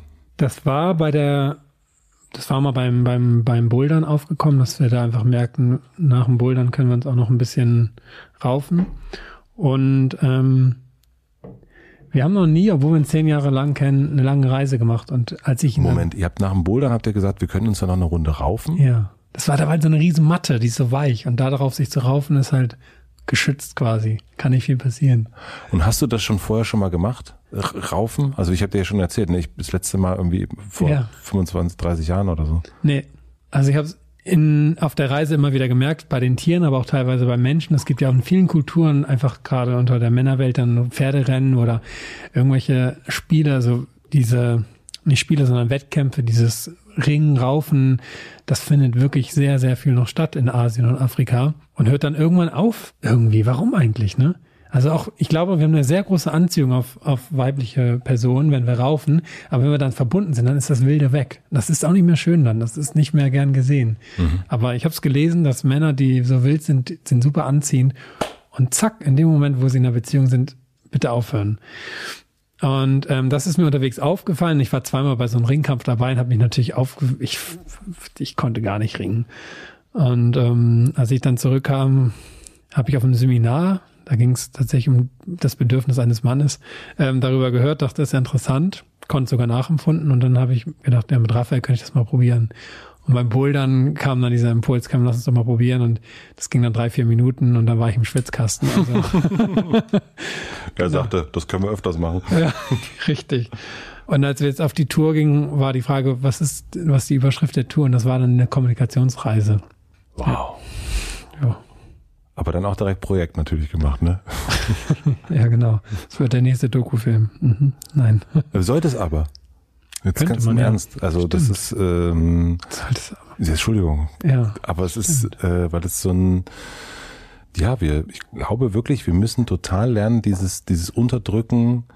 Also es ist natürlich wichtig, Zivilisation und all die Dinge und was wir so, ne? Also es, das dürfen wir, aber wir müssen irgendwie die Kanäle müssen wir anders legen. Also wenn wir die Kanäle nicht anders legen, also wir haben gesehen, weltpolitisch, was passiert, wenn die Kanäle nicht richtig gelegt sind. Das ist ja fürchterlich. Und da müssen wir, also müssen wir anfangen, andere Wege zu finden. Da müssen wir richtig, da müssen wir dann mal richtige Hausaufgaben machen, weil das funktioniert ja so nicht mhm. aktuell. Und ja. ähm, ich fand es total schön, weil du hast über deine Kinotour ähm, erzählt und hast darüber gesprochen, dass du Vorstellungen bei Kindern hattest und natürlich auch bei Erwachsenen und dass die Kinder Emotionssachen gefragt haben und die Erwachsenen alle nach Ängsten. Ja. Und, und, äh, und das fand ich schon äh, interessant, dass es irgendwann scheinbar ja den Punkt gibt, wo wir angstgesteuert sind oder wo wir nach, wo wir irgendwie sagen, na, äh, wovon hat er denn, wovon lebt er denn? Ähm, also allein durch Afrika, was kann denn da alles passieren, was du alles kriegen kannst, was Brunnen?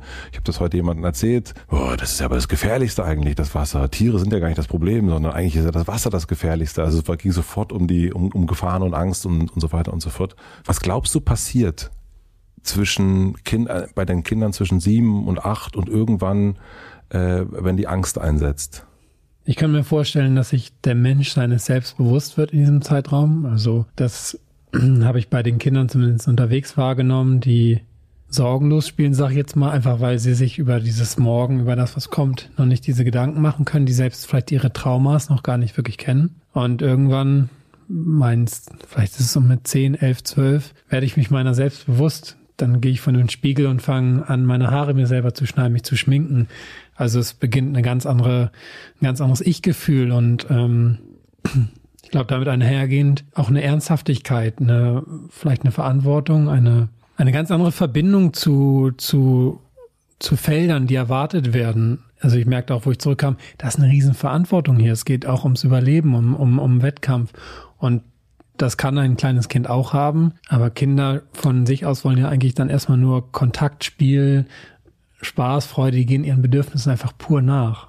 Ich habe ein Jahr lang in Kanada gearbeitet mit äh, Menschen mit Behinderung und das war das wunderschönste Jahr. Wenn die eine Emotion haben, es waren Erwachsene, die sind der einfach nachgegangen. Die konnten vor mir weinen, weil ich einfach was vergessen habe und merkte, puh, sowas Kleines, aber sie zeigen direkt, wo der Schmerz liegt. Mhm. Und dann beim Tanzen komplett verrückt. Die sind so abgegangen. Ich hätte da so gern so mitgemacht, ne? Handy in die Höhe, richtig rumgestrampelt. Also ich dachte dann, ich bin der Behinderte, ne? Ich bin behindert, das auszuleben, was ich eigentlich will. Fand ich schade, fand ich ganz schön krass. Und das ist wohl irgendwo in diesem Zeitraum. Ich bin kein Psychologe da, aber ich glaube, wir alle wissen, irgendwo kann man das schon beobachten und auch bei sich selber nachempfinden. Was passiert da? Würde ich auch gerne wissen.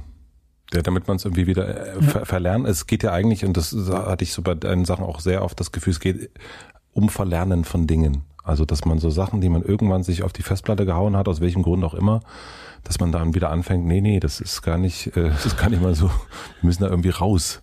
Ja, vorwärts zum Wesentlichen oder so, ich weiß es auch nicht.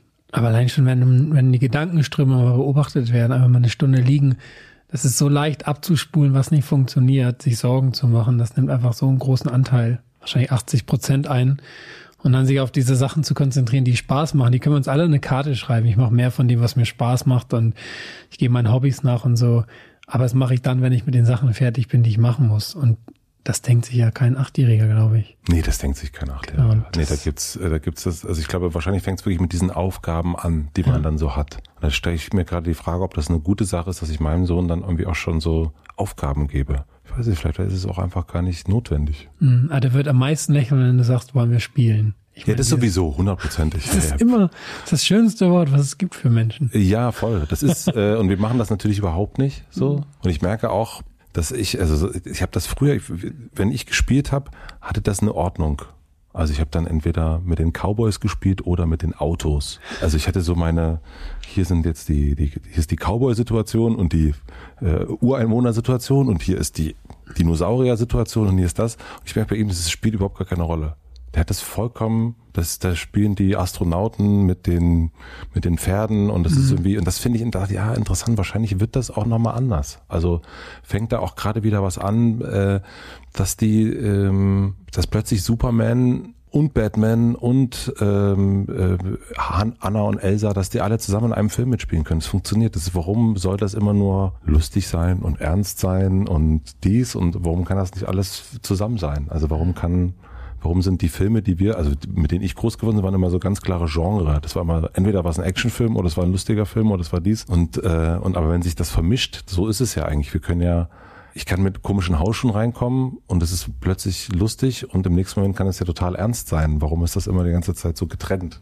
Mhm. Und das müssen wir, glaube ich, also ich, ich merke, ich muss das verlernen, ja. wieder richtig. Du möchtest das verlernen, ne? Ja, ich möchte das verlernen. Mhm. Ich möchte nicht mehr so in so ähm, in so, jetzt sind wir in einer ernsten Situation. Halten. Dann lass uns doch jetzt einfach aufhören, hier zu reden und raufen. Siehst du? Und das ist das auch mal, man möchte es in der Zukunft verlernen, aber die ganzen Sachen können ja nur jetzt stattfinden. Mhm. Ich ich habe ja Gott sei Dank die Ausrede, es ist Corona, Hanse. Mm, stimmt. Gott sei Dank ist Corona. Raufen mit Maske, das stelle ich mir schön vor. Das die ziehe ich dir als erstes runter. du, mich hat zumindest noch kein Gast hier äh, darum äh, gefragt, ob wir nicht mal raufen wollen eine Runde. Ja. Hm? Nicht schlecht.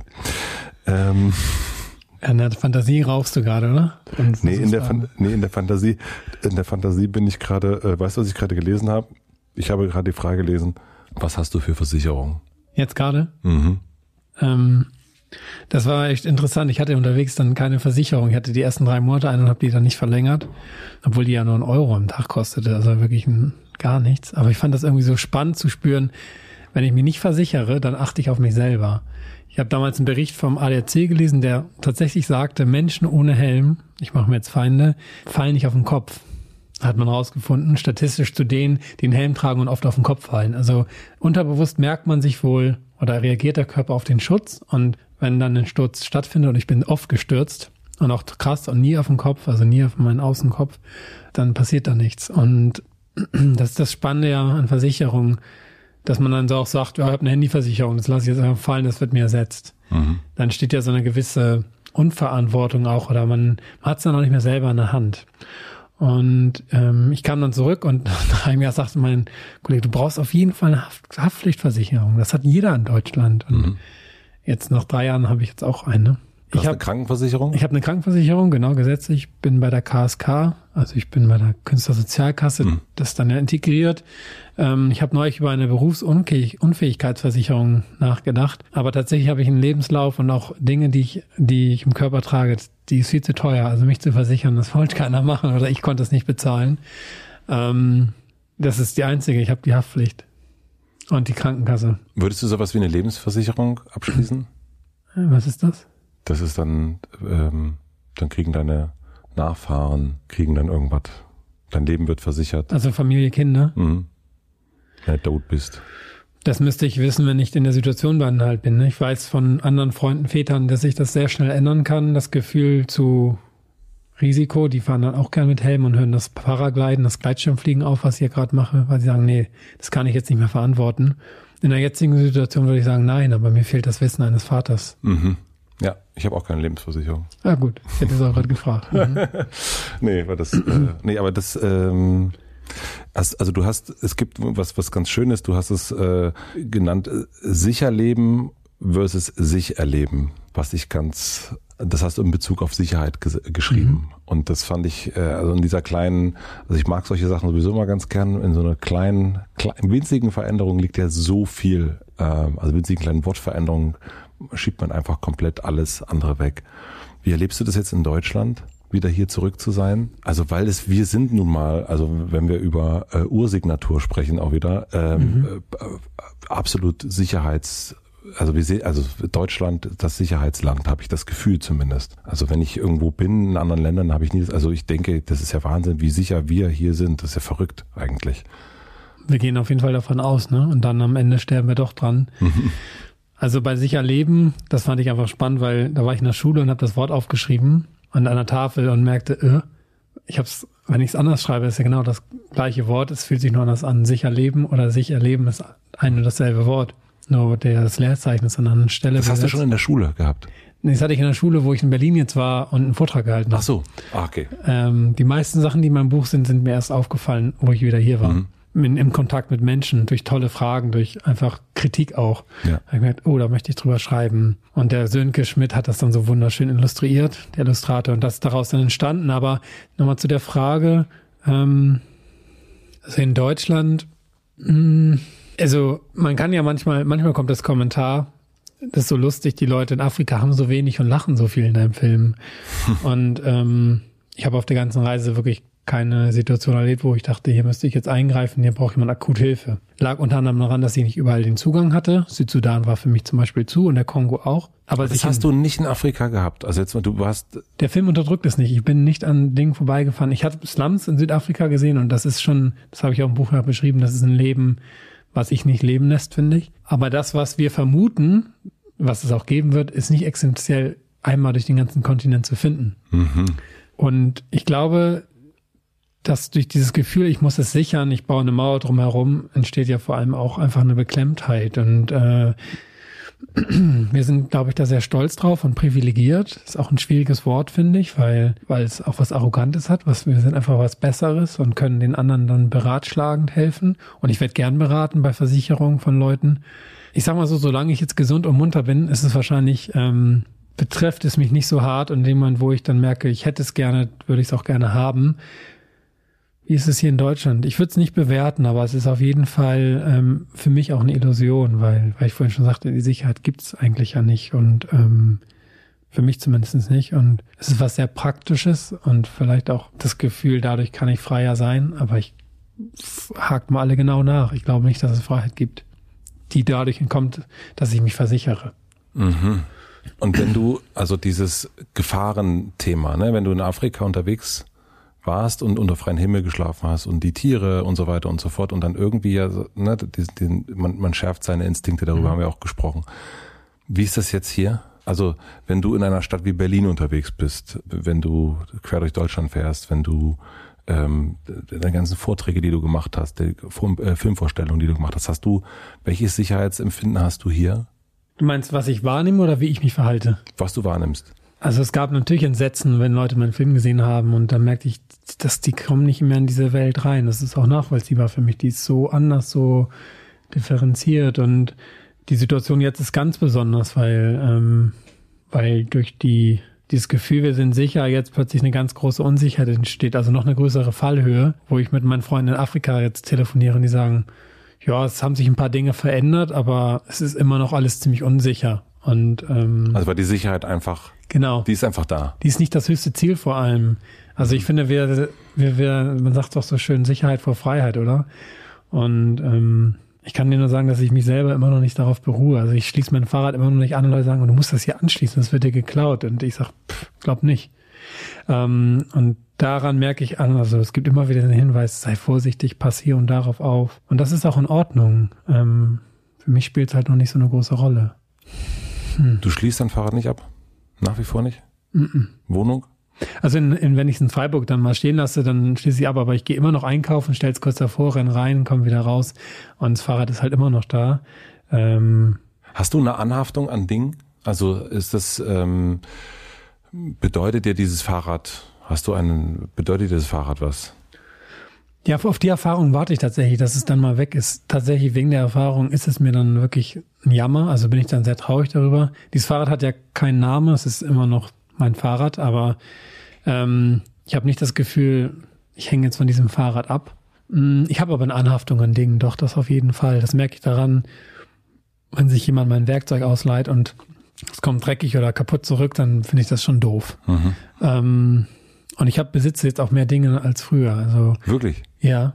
Ich habe angefangen in den letzten dieses Jahr, ich habe angefangen zu konsumieren. Mhm. Warum? Du weißt ja, dass ich jetzt Tiny Häuser baue, also ich mhm. Tischler und ähm, ich habe gemerkt, ein eigener Fuhrpark, ein eigenes Werkzeug ähm, macht die Dinge viel praktischer. Und ähm, ich bin in den Genuss von Musik gekommen. Also ich habe einfach jetzt Musikboxen in meinem Zimmer stehen. Ich habe immer noch meinen zwölf Jahre alten Rechner. Den hast du ja vorhin mhm. Schon kurz gehört, dass ich den mitgebracht habe. Aber ich merke schon, dass ich mir viel mehr kaufe gerade und äh, Sachen, die ich dann selber zusammenbaue, also zum Basteln, aber ja, wenn ich jetzt plötzlich umziehen müsste, ich bin ja von Hamburg nach Freiburg gezogen, das passt in einen VW-Bus. Wenn ich jetzt zurückziehen würst, müsste, wäre es, wenn es drei, würde ich jetzt sagen. Oder zweieinhalb. Ich glaube, dass ja Konsum ganz viel damit zu tun hat mit ähm, Belohnung, ähm, mhm. mit, ah, das habe ich toll gemacht, jetzt kaufe ich mir mal äh, irgendwas und, ähm, und all die Dinge.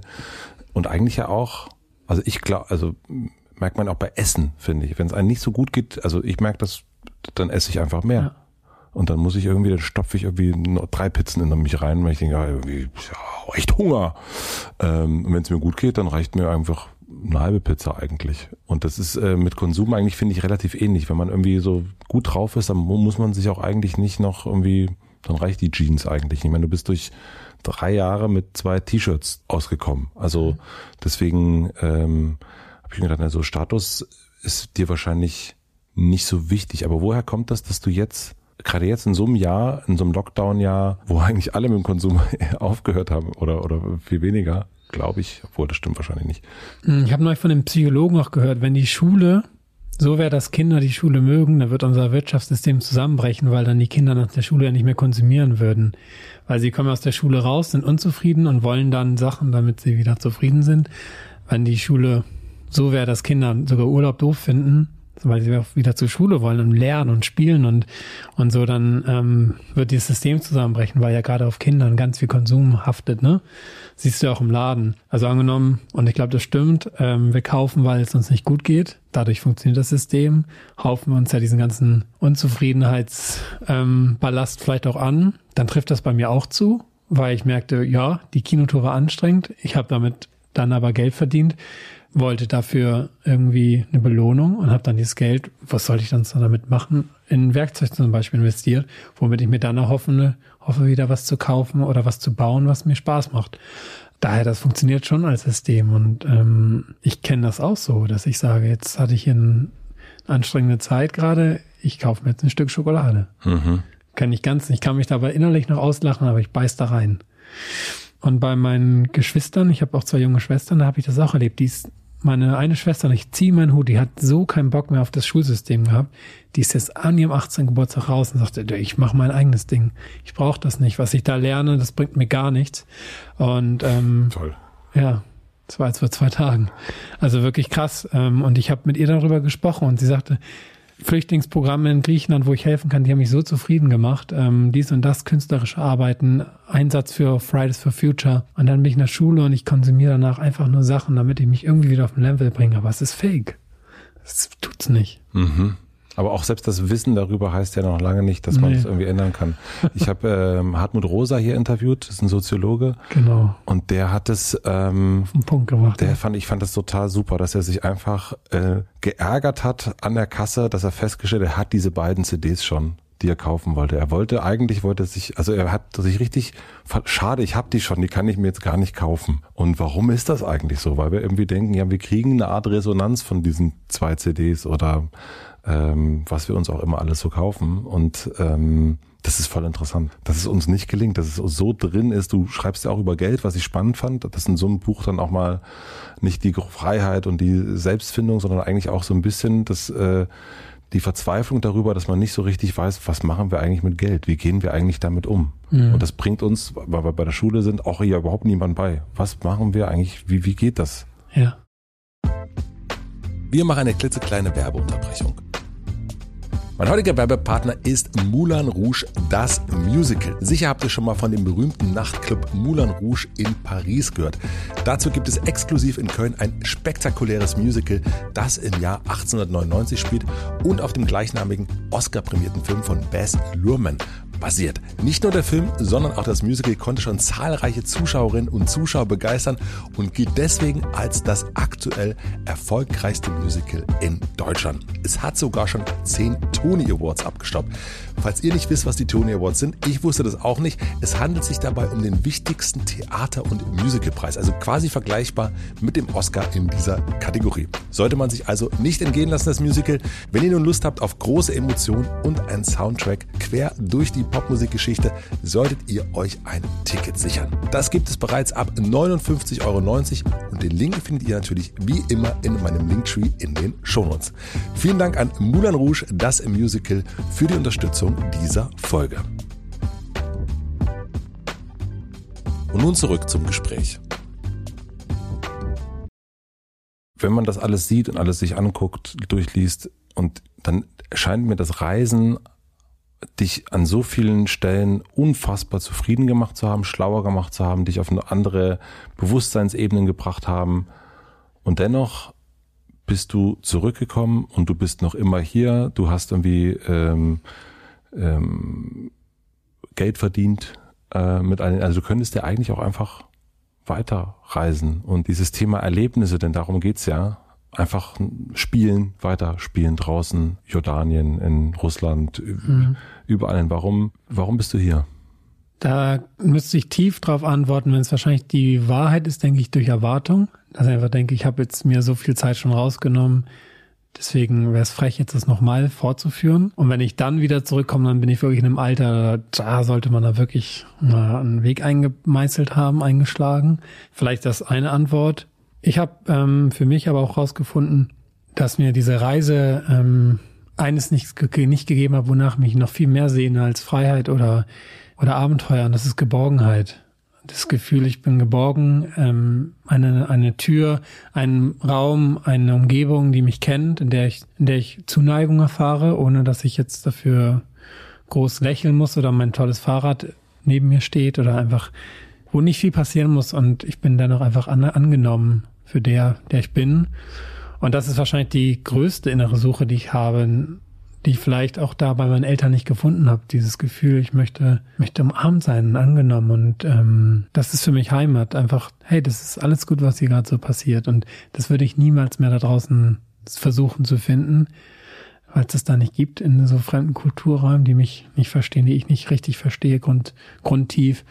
Und das ist ein bisschen auch das neue Projekt, was wir jetzt in Freiburg gerade machen. Wir wollen eine Kleinstadt gründen, in der es darum geht, wie kann man zukünftig wohnen und was braucht es dafür. Und daran arbeiten wir schon seit zwei Jahren dran, in diesen Prozessen sich einmal wirklich eine Woche zu treffen, viermal im Jahr, ähm, und dann in diese Prozesse zu gehen. Wie kommuniziert man? Wie kann man über Geld zum Beispiel sprechen. Wie werden Entscheidungen getroffen? Ähm, was ist Konsens? Was ist eine Ökonomie, die für uns alle irgendwie funktioniert? Und wenn wir jetzt unsere 100 Punkte haben, den Leitsatz quasi dieser, dieser dieses Zusammenlebens, ähm, den Kulturraum, dann würden wir sagen, jetzt gehen wir auf Landsuche und beschäftigen uns damit. Weil das habe ich unterwegs gelernt. Leute, die in Kreisen mit bis zu 100 Menschen wohnen, die haben das Gefühl, die sind eins. Die sagen auch nicht, ich wohne in der Herbertstraße 17, sondern ich gehöre zu diesem Stamm. Ich gehöre zu den Maasai, Punkt. Mhm. Und dann ist das Ich ein Wir. Und das finde ich viel schöner als ich mache was Krasses und ähm, fühle mich dann punktweise immer mal wieder sehr lebendig gerade. Das ist das, wonach ich gerade suche und ich finde da auch. Das heißt, du, also weil du, also du machst dieses Reisen nicht, weil du merkst, okay, da kriege ich diesen letzten Punkt, den, diesen Geborgenheitspunkt, den finde ich da nicht, weil Fremde und den muss ich hier suchen. So mhm. richtig verstanden? Ja. Und du suchst jetzt in diesem, da würde ich gerne noch ein bisschen mehr zu wissen, diesem Dorfprojekt nicht ähm, die Ausschläge mehr, von denen wir erst geredet haben, sondern du suchst eigentlich die Linie. Und Dass sich das einpendelt, ja. Ah. Mhm. Und auch das Gefühl, da sind dann Freunde und Freundinnen, da sind wir und ähm, wir sind zusammen. Also da ist dann halt ein Simon und ein Patrick und ein Amy und wir gehen die Probleme zusammen an, ohne vielleicht, wie man es auch aus dem Büro kennt, dass da eine Hierarchie besteht. Oder sie darf bestehen, aber sie ist bewusster und vielleicht ist es eine totale schöne Vorstellung und auch ein, Traum, aber genau deswegen ist es lohnenswert für mich, das zu tun, um herauszufinden, wo ich mich da dann täusche. Wie geht ihr daran für dieses Dorf? Also ihr, du hast gerade gesagt, ihr trefft euch, mhm. ihr sprecht. Sind das alles Freunde? Ähm, sind das, ist das wie so eine, ähm, eine Baugruppe oder, oder wie kann ich mir das vorstellen? Baugruppe hört sich, habe ich fast ein bisschen negativ äh, ja, gesagt so gerade, ne? Wir nennen das ja auch Kommune und dann stellt man sich so ein Raster Lockendorf vor, die alle grün sind und dann da so eine hippe, privilegte irgendwie Situation leben. Wir haben viele Kommunen auch besucht, hier auch im Bereich Berlin, haben da angeschaut, wie machen die das und wir wollen jetzt nicht komplett neu erfunden, aber es geht schon darum, vor allem auch einen Raum zu haben, wo, wo dennoch Gäste eingeladen sind, der sehr bunt ist, vielfältig, ähm, kulturell unterschiedlich. Wir überlegen darüber auch tatsächlich, das Ganze zu gut dokumentieren dann. Ähm, hm. Also was jetzt zum Beispiel bald ansteht, ist der Wir-Prozess. Das heißt, wie geht man tatsächlich in einer Konfliktsituation um? Dann holen wir uns einen Coach rein, wir treffen uns eine Woche an irgendeinem Ort ähm, und gehen dann richtig wir versuchen richtig Probleme zu kreieren und dann zu gucken, wie reagieren wir drauf, wie gehen wir damit um, wie finden wir so Lösungen, zum Beispiel halt über, ich habe gerade dieses Bedürfnis. Es beginnt tatsächlich jeder Tag auch immer damit, dass man sich einmal mitteilen kann. Und wir machen da nicht irgendwie so einen runden Kreis und singen davor noch ein Lied oder so, sondern es geht einfach, mir ist heute danach und danach und danach und das hat mich irgendwie gestern ähm, noch total die ganze Nacht bewegt. Und das ist ja im Endeffekt verletzlicher Vertrauensraum. Ähm, und dann guck mal, wie geht das andere damit um? Das ist total kraftgebend. Also was ich ja von diesem einen Seminar jetzt wieder auch mitgenommen hatte, war, wow, wir sind zwar alle anders und deswegen kommen wir auch in eine gewissen Situation in dieser Gesellschaft nicht klar, aber da kann man sich vereinen, weil man zumindest den gleichen, ähm, das gleiche Bedürfnis vielleicht verfolgt. Mhm. Und glaubst du, dass die Konflikte dadurch dann weniger werden? Das müssen sie ja gar nicht. Mhm. Ich finde das ganz wichtig, dass es aneinander knallt und ähm, das ist für mich Leben. Mhm. Also Konflikte sind für mich ganz klar Leben. Das ist ganz, ganz wichtig für mich, Konflikte zu erleben. Für mich ist es nur ein Unterschied, entsteht es durch Missgunst oder durch das Gefühl, ich möchte mehr von diesem und deswegen drücke ich den anderen aus dem Weg. Oder entsteht es, ich lerne daraus und weiß, wir sind dennoch eins. Also wir sind einfach ein, eine Gruppe, wir haben Konflikte, ich kann auch irgendwann sagen, das wird mir zu doll, ich gehe ganz raus. Aber dieser Konfliktraum ist ein anderer als ähm, wirtschaftlicher Gewinn oder so. Also das ist nicht das Oberziel. Oder äh, das habe ich bei meiner Schwester auch erlebt. In der Schule bekommst du ja beigebracht, es geht vor allem um dich hier. Also du brauchst gute Noten, damit du dich vor andere stellst, vor andere setzt und mit denen kannst du dann dein ganzes Leben gestalten. Das ist ja ein Einzelkampf. Das wird, ist in der Schule, geht das einfach los. Und stell dir mal vor, wir dürften alle zusammen meinetwegen auch kämpfen, aber auch vor allem zusammen genießen und ähm, teilen. Wir brauchen nur noch eine Bohrmaschine. Ja, und es geht auch gar nicht sozusagen darum, dass äh, du eine gute Klassenarbeit schreibst und ich eine gute, sondern ja. dass wir uns zusammen überlegen, okay, wir haben ja eine Aufgabe, wie machen wir das eigentlich? Genau. Also ich erinnere mich an der Schule noch mit, äh, nee, du darfst nicht abgucken. Auf keinen Fall darfst du abgucken und so. Also ne, das, das ist so, das ich kenne, kenn, weiß nicht, ob das noch kennst, so diese Hand, wenn, wenn der Banknachbar so die Hand hinhält, man darf nicht ablesen und denkt so, ja. oh, das kann doch nicht wahr sein. Ja. Ähm, und ähm, ich habe gern abgeguckt. Ich habe wahnsinnig, ich habe I made it with abgucken. Ja. Französisch bei mir auch. Ich habe sofort an Französisch gedacht. Und sie hat mich nicht abgucken lassen. Weißt du was? Das steht auch in meinem Buch. Ich habe, es kam heraus, dass ich mit fünf Jahren das Lesen gelernt habe oder mit der fünften Klasse. Mhm. Das ist sehr, sehr spät. Weil mein, mein Nachbar, der war so, ich saß fast immer neben einer Person. Wenn mein Klassenlehrer sagt, wir lesen jetzt vor, dann habe ich die Sätze gezählt und wusste, wann mein Satz kommt. Mhm. Und dann habe ich meinem Nachbar gesagt, kannst du mir den einmal vorlesen? Dann habe ich mir den gemerkt und dann gelesen. Und irgendwann war er dann, hat wohl irgendwie ein Mädchen zwei Sätze gelesen. Und dann kam ich natürlich in Engpass und wusste nicht, was da steht. Und hieß es, Anselm kann ich lesen. Also ja, ich habe da einen totalen Schuss. Diesen, du hast einen totalen Leseschuss. Naja, ich habe, ich habe. Also nicht kann ich lesen, Schuss. Genau, nein, ich habe totalen Schuss da, also eine Erfahrung gemacht ähm, mit Abgucken oder mit. Ich kann das nicht, deswegen finde ich eine andere Strategie, nur um dem, um dem Lehrer da zu gefallen.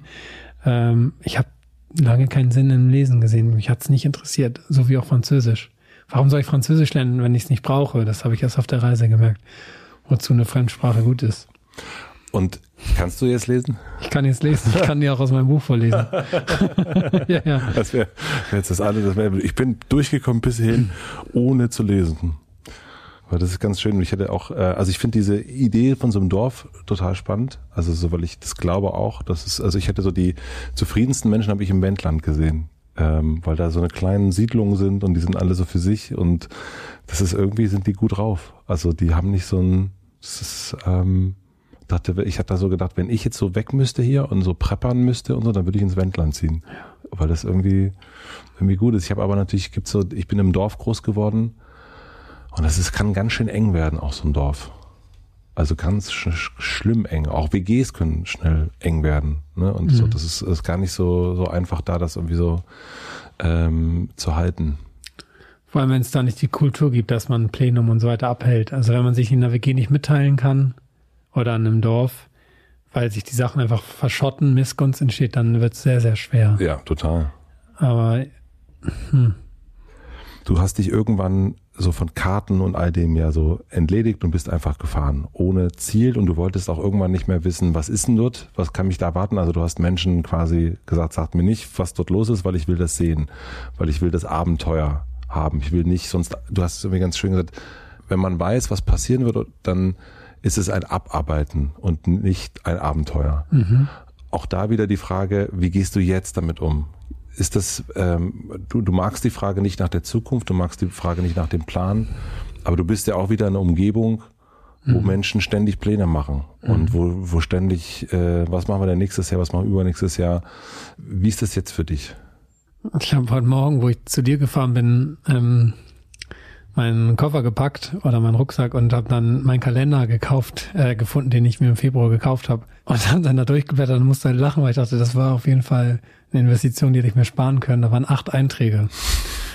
Nicht, weil ich dieses Jahr nichts gemacht habe, ich habe sehr viel gemacht, aber weil, weil es sich einfach nicht lohnt, für mein Leben Kalender zu haben. Denn ich entscheide oft sehr intuitiv morgens, was heute ansteht oder die, die Sachen, die jetzt vielleicht mal jetzt in einem Monat passieren, die kann ich mir dann merken ähm, wenn ich als Speaker oder so auftrete, das kann ich mir merken, 18.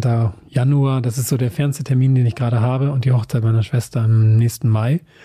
Sonst weiß ich nächstes Jahr nicht, was passiert. Das heißt, du hast so wenig Termine, dass du keinen Kalender brauchst. Genau. Und daran ist es eigentlich ein guter Indikator. Das ist eigentlich sehr gut. Ja, also, aber man muss halt dazu sagen, das ist nicht leicht auszuhalten, ein Leben, was da keinen Rhythmus hat. Das ist wirklich lange, lange Arbeit oder auch Erfahrung oder irgendwie ein Prozess gewesen, denn wenn ich dir diese Strukturen, diese Festhaltepunkte wegnehme oder ich mir sie wegnehmen lasse, dann schwingt da auch plötzlich ganz viel frei und das ist das, was wir nicht möchten, diese Unbedeutsamkeit, dieses Ungewisse und dieser Unsicherheit dazu vertrauen und die dann auch als was Schönes zu erleben, ähm, war für mich anfangs aus, ich kam ja aus Schule, Studium, total schwierig. Wenn jemand sagt, oh wunderbar, du hast so viel Freiheit, das ist auch einfach ein Raum, wo man manchmal nirgendwo mehr dann ankommt. Mm, und ich glaube, wir brauchen das. Das hat ja auch Corona jetzt gezeigt. Ähm, Kurzarbeit und plötzlich ganz viel Freiraum heißt ja nicht geil, ich gehe jetzt jeden Tag zwei Stunden spazieren und mache nur noch das, worauf ich Bock habe, sondern jetzt braucht mich keiner mehr hier oder was. Und das ist daher auch nicht nur leicht. Also ich manchmal sehne ich mich auch danach, einen Alltag zu haben, ähm, wo ich abends dann mal weiß, ich gucke auch mal einen Film vielleicht. Ne? Ich habe dieses Jahr kaum einen Film geguckt oder so. Aber mal puh, so gehen lassen. Also im Flow bleiben sozusagen. Flow bleiben. In der Struktur vielleicht, ja. Ich habe keine Struktur in meinem Alltag, außer am Morgen. Was hast du für eine Struktur? Also morgens ist es so, da mache ich diese Stunde Yoga und noch eine halbe Stunde Meditation. Dann öle ich mich ein. Das liebe ich. Also einmal in die Berührung zu gehen. Dann dusche ich ganz kalt, ganz warm und mache mir ein ziemlich extraordinäres Frühstück aus verschiedenen Sachen wie Hirse, Quinoa, Amaranth und mit ganz vielen Nüssen, mit Öl, das schmeckt super lecker, das musst du mal probieren. und noch Bananen und sowas drauf. Und dann beginnt, dann ist es so ungefähr 7, 8 Uhr, na, 8.30 Uhr. Das heißt, ich hatte dann zweieinhalb Stunden für mich und dann schaue ich, was steht heute an. Das ist dann entweder Tiny House bauen, das ist dann am Buch schreiben, Marketing irgendwie in diesem Bereich. Und was ich gerade auch sehr viel mache, ist dann einfach wieder in die Natur fahren. Wirklich den ganzen Tag raus auf dem Fahrrad und mit irgendeinem Freund, einer Freundin da draußen sein. Meinen Gleitschirm nehmen, fliegen. Das kann ich mir gerade einfach ähm, nehmen, diese Zeit. Ja, aber wenn ich jetzt an 2021 denke, da sind wir jetzt ja, mhm. keine Ahnung, wirklich nicht. Und das geht ja schon seit Jahren so. Aber das ist. Das hört sich total klasse an, aber ich sag dir, das ist auch eine, ist auch eine harte Nuss. Ja, das ist nur, ja, ich, ich glaube, das ist ja, das sind ja immer die Extreme, die einen dann irgendwie zu einem guten Mittelweg führen. Und wahrscheinlich muss es so sein. Also entweder wirst du irgendwann so ein, so ein super Hardcore-Spießer, der irgendwie nur noch nach 15 Minuten Termin im Kalender guckt. Mhm. Das kann ich mir nicht vorstellen. Ähm, ja. Aber das ist, ähm, ich glaube, das hat ja auch jetzt mit Corona auch viel, das ist, dass ganz viel richtiger Mist passiert. Und es sind aber ganz viele neue Eindrücke dazu gekommen, die ähm, bestenfalls man sagt, ah, das behalten wir uns mal, oder? Das ist doch eigentlich ganz gut, dass wir das jetzt so hatten ich bin dieses Jahr nicht gereist im Grunde. Ich hatte keine, ich habe das schon erst erzählt, ich hatte irgendwie im letzten Dreivierteljahr zwei Geschäftstermine, wo ich Menschen getroffen habe in echt. Und ich habe eigentlich nicht vor, nächstes Jahr viel mehr zu machen. Äh, weil ich das gut, das, ich war produktiv, es war gut, ich muss, ich brauche keine Meetings. Ja. So. Du warst ein richtiger Terraner. ich war ein Terraner. Ich, ja, und äh, ich, ich brauche nicht das war Terraner. Gut, gut platziert ja du, nicht schlecht. Äh, Terraner, das müssen wir ganz kurz noch erklären. Ähm, ja, und ich finde, das ist eigentlich, und das ist ja bei dir wahrscheinlich genauso. Also, dass du irgendwann sagst, okay, jetzt muss ich mal ein bisschen mehr Struktur wieder reinkriegen und, und dann äh, versuchst aber den Flow zu erhalten. Ist doch eigentlich, ist eigentlich gut. Mhm. Ich habe gemerkt, dass wenn die, wenn die das Schlafen eine Struktur hat, also die, die acht Stunden, die ich schlafe, und zwei Stunden am Tag eine Struktur haben, dann kann alles andere kunterbunt sein. Dann reicht mir das. Wenn ich mir das erhalte, dann pff, das reicht. Und wenn dieser Morgen, dieser Aber Morgen, was ist denn dann das Anstrengende daran? Was ist das Anstrengende daran? sich daran zu gewöhnen. Das ist einmal dieser Prozess, dass quasi, dass man sich von einer Struktur entwöhnt. Das ist daran anstrengend. Aber wenn, wenn, weil du sagtest, das ist auch eine ganz schön harte Nuss, dieses ständige Pendeln. Ja. Aber das ist ja, wenn du sagst, okay, du hast, du brauchst diese zwei Stunden. Jetzt mag ich es total gern. Ach so, okay. Ähm, Für dich ist es hört sich so, mm. es hörte sich, gut, dass du nur sagst, weil das hörte sich so anstrengend und so schlimm an, aber dann dachte ich, ja, aber es ist doch eigentlich. Nee, ich habe ein wunderbares Jahr gehabt. Mir geht's wirklich sehr gut mit der, mit diesem Lebensstil, den ich lebe. Und dass ich da auch ein bisschen Glück hatte, wie sich das so ergeben hat, ja. sehe ich auch. Okay. Also und dann habe ich halt Zeit für Projekte wie Kleinstadt, wie Teheran, wie das Buch und ähm, kann auch manchmal anderen Leuten einfach helfen, wenn sie eine neue Küche brauchen und die baue ich dann. Weil die Sachen, die ich mit Leidenschaft mache, dann irgendwie mir immer genug finanzielle Grundlage reinbringen. Terran, das ist eine äh, Aktion, die du die, die du jetzt gerade startest oder gestartet hast schon. Es gibt ein e.V. auch dazu. Ja. Und es geht im Grunde darum, das ist ein Wort einzuführen, ähm, Terran, damit wir nicht rumdrucksen, äh, wenn es darum geht, ähm, fliegen wir oder fliegen wir nicht. Ja. Das heißt, ähm, wie man sagt, ich bin Veganer, dann ist ja auch alles klar, heißt es, äh, okay, Italien, wie machen wir das? Ich bin übrigens Terraner. Genau, das dann heißt es, ich fahre Terran nach ähm, Rom und das ist dann der Nachtzug halt, den mhm. du dann wählst. Habe ich mit Freunden in Freiburg mit jetzt mit aufgebaut und wir haben tatsächlich einen Verein aus draus gemacht, sind Wissenschaftler, sind Marketingleute, ähm, Forscher, Reisende, ähm, die da jetzt mit dabei sind, weil, weil wir wollen eine positive Bewegung schaffen, ähm, mit einem einzigen Wort, um bewusst auszudrücken, dass man sich einer gewissen Sache ähm, widmet. Und das kann dann zum Beispiel die Tirane Reise sein. Wir haben gedacht, ja, es gab ja diese Bewegung mit Flugscham und so weiter, ähm, wo es immer negativ behaftet war. Und Leute haben keinen Bock drauf, wenn was negativ ist oder auch wenn es verboten Voll. wird. Und es gibt sehr viele Menschen, die ja schon Tiraner sind. Und ähm, wir sagen auch nicht, wir wollen Fliegen verbieten, sondern es geht eher um die bewusste Entscheidung. Dieses Jahr mache ich es anders. Ich reise langsam nach Rom. Und dazwischen ist schon mein Urlaub. Die Reise selber wird zu, wird zur Reise, aber wird zu, wird zu diesem Abenteuer. Und ähm, ist ein bisschen darauf gelegt, dass wir tatsächlich mit dem Fliegen einen wahnsinnigen Einschnitt haben in unserem ökologischen oder klimafreundlichen Fußabdruck. Und ja, man kann mit dem Flug von Frankfurt nach New York den gleichen Mist auspumpen wie mit 190.000 Kilometern Zug einmal, zweimal, dreimal, viermal um die Welt. Mhm. Ähm, genau, wir wollen damit niemand auf den Fuß treten und wir wollen auch nicht als Verein wichtig werden. Wir wollen dieses Terran als Wort geben und versuchen jetzt seit ähm, kurzer Zeit es auch zu verbreiten, dass es irgendwann einfach im Duden landet und dass Menschen ganz klar sagen, ich bin Terraner und dann weiß man, was die machen die reisen ohne Flugzeug und ähm, das ist ihr Beitrag zum Klimaschutz. Weil es ist ganz klar, dass Sachen gerade passieren müssen und ich kann mich jetzt nicht auf alles auf einmal konzentrieren, aber da stecke ich gerade sehr viel Arbeit rein. In dieses Terraner? Ja, da bin ich überzeugt und wir haben jetzt auch einen Klimaschutzpreis bekommen, zweiter Platz, ähm, weil die Idee über Kommunikation eine Veränderung stattfinden zu lassen, die wurde ausgezeichnet, ähm, weil das eine ganz andere Bewusstheit schafft als über Kampagnen ähm, mit was der weiß der Geier was. Ähm, ja, Kommunikation ist, finde ich, immer die Basic und auch nicht das Negative, sondern das, es ist ja was Positives. Ich bin aber nur Terraner. Das heißt ja nicht, dass du nicht mehr fliegen sollst, sondern ich lasse es. Ja, ja, das ist total, ähm, kenne ich so noch nicht. Nee. Also das ist, äh, Warum lachst du da so? Ja, ich habe mich auch dran, dran gewagt und dachte auch witzig, so hätte ich es eigentlich auch nicht gemacht. Ich wäre erstmal Aktivist gewesen und hätte den Flughafen gesperrt. Ja. Und dachte dann, Nee, es geht aber auch anders. Das muss nicht anti sein. Ja, genau. Und das ist aber, dass man sagt, okay, ich habe, ähm, also mir ist es noch nicht, ich kenne das auch in der Kunst eher, dass man so Wortschöpfung hat und so weiter. Man macht dann einen Song und baut irgendwas Sachen zusammen. Und ähm, und in dem Fall aber zu sagen, okay, wir müssen jetzt hier was machen. Unser Beitrag zum Klimaschutz ist, wir erfinden ein neues Wort und genau. etablieren das auch. Und ähm, das ist doch mal ein Ansatz. Also das ist, ähm, finde ich, finde ich gut. Habt ihr mit den Grünen schon gesprochen drüber? Wir sind genau da gerade im Kontakt. Ich habe auf dem Weg hierher gerade ein ähm, Interview gegeben ähm, für den Spiegel. Mhm. Also es kommt jetzt ins Rollen. Wir haben gerade erst angefangen. Corona hat ja im Endeffekt das genau jetzt gemacht. Die Leute sind nicht mehr geflogen. Und bei der Wortschöpfung, wir haben uns an Terra orientiert, die Erde, und es ist ja quasi am Boden bleiben. Und ähm, wir werden es auch mit Humor auch ein bisschen aufziehen. Sprüche wie, du kannst dir nicht immer nur die Kerosin rauspicken und mhm. äh, mehr Tomatensaft in Nachtzügen. Mal gucken, was passiert. Da sind wir auch nicht so verkrampft, dass es so und so sein muss, sondern wir haben Lust auf den Prozess. Ist mhm. auch eine Erfahrung wieder. Hast du Angst davor, arm zu sein? Ich habe auf jeden Fall Angst davor, arm zu sein an Erfahrung. Das merke ich und auch an sozialem Umfeld. Ähm, es gibt ja ganz viel Armut, glaube ich. Das sieht man, glaube ich, jetzt auch wieder. Ja. Armut wird ganz oft damit Geld verbunden. Ne? Mein Leben hat mir gezeigt, dass ich eigentlich immer eine Lösung zumindest da finde, um an Geld zu kommen, sage ich mal so plump.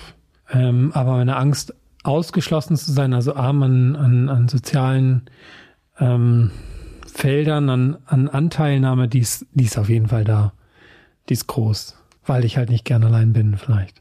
Es ist so interessant. Ich finde, es ist die für mich die das die die äh, wirklich da ähm, da werde ich dich glaube ich irgendwann in, in so einem halben Jahr werde ich dir noch mal eine Nachricht schreiben, weil das ist für mich die wirklich ich habe eigentlich gedacht und das ist ja, das ist ja das Schöne an Begegnung, muss man auch echt nochmal sagen. Ich habe ja gedacht, ich habe hier den Alleinsein-Profi den, der, dem Meister, ich habe gesagt, ja, der kann das mal gut erklären, warum man das nicht, also wie das geht, warum. Und dann sagt der allein sein Profi, in meinem Kopf, ich kann nicht gut allein sein. Und der ist irgendwie bekannt geworden dafür, dass er allein durch Afrika gereist ist. Es ist äh, total interessant, finde ich. Es ist wirklich, ich äh, werde da noch viel drüber nachdenken. Das finde ich. Ja, mit Illusionen, ne? Dann, also die, das ist ja auch das Schöne an, an, an der Medienwelt den Film hätte man ja auch ganz anders beäugen können. Wir hätten ja auch einen politischen Film machen können. Wir hätten einen Film darüber machen können, wie, wie toll Fahrradfahren ist oder so weiter. Und ich habe, weil das war das größte Thema, da hat Lai auch gesagt, lass uns einen rausnehmen. Und das war dieser Prozess, wie bist du mit Einsamkeit, Alleinsein umgegangen. Und ich habe da einen großen Gefallen dran gefunden. Ich habe auch gesagt, wo ich dann weiter noch zwei Jahre durch Asien gefahren bin, da will ich nicht mehr alleine sein. Da werde ich dann wieder mit Menschen sein, sonst fahre ich zurück. Weil dann wirst du auch irgendwann ein komischer Kauz. Mhm. Also drei Jahre allein, das tut einem Menschen nicht gut, würde ich behaupten. Ähm, ja, und ich merke es immer wieder. Ich ziehe es an, dass ich zu Leuten gehe. Abends, wenn ich merke, ich könnte jetzt allein, allein am Kamin sitzen, dann suche ich nochmal den Kontakt und ich habe da mehr Spaß dran. Ja, aber es ist total schön, weil wir so oft mit Menschen, also wir haben Bilder von Menschen und denken, ah, oh, der, also der hat es ja mal rausgefunden, mhm. wie das geht mit dem Alleinsein. Und ähm, ja, das ist die Illusion und ganz oft ist es dann eben doch nicht so. Und deswegen ähm, freut mich, dass diese also Illusionen sind ja, können ja was sehr Schönes haben, aber Schubladen müssen ja nicht sein und das äh, ist gut, dass du diese Schublade jetzt, also das ist, dass du das gemacht hast, aber noch lange nicht, heißt noch lange nicht, dass du es jetzt so äh, mhm. kannst, sondern das ist immer noch das Bedürfnis und das ist ja auch nichts Schlechtes. Also die äh, Geborgenheit suchen und zu sagen, ich suche irgendwie den Kontakt, ist ja ähm, ist ja total gut. Ich glaube, das, ich habe so das Gefühl, dass die Dämonen halt äh, durch die Reise so äh, irgendwo im Sand wahrscheinlich so ein bisschen abhanden gekommen sind. Äh, vielleicht garantiert nicht alle, aber ich glaube, das ist so das, was ich so ein bisschen in diesen Bildern und in deinem Gesicht, äh, in, in der Zufriedenheit und so mhm. weiter, das habe ich irgendwie so, dachte so, das, das lässt dann so ein bisschen los. Und wahrscheinlich, wenn du heute nochmal in Afrika wärst und äh, zwei Jungs sagen dir, so wir, wir machen jetzt mal los, dann würdest du wahrscheinlich, könnte ich mir vorstellen, anders damit umgehen, oder? Ja, das ist auf jeden Fall eine Erfahrung.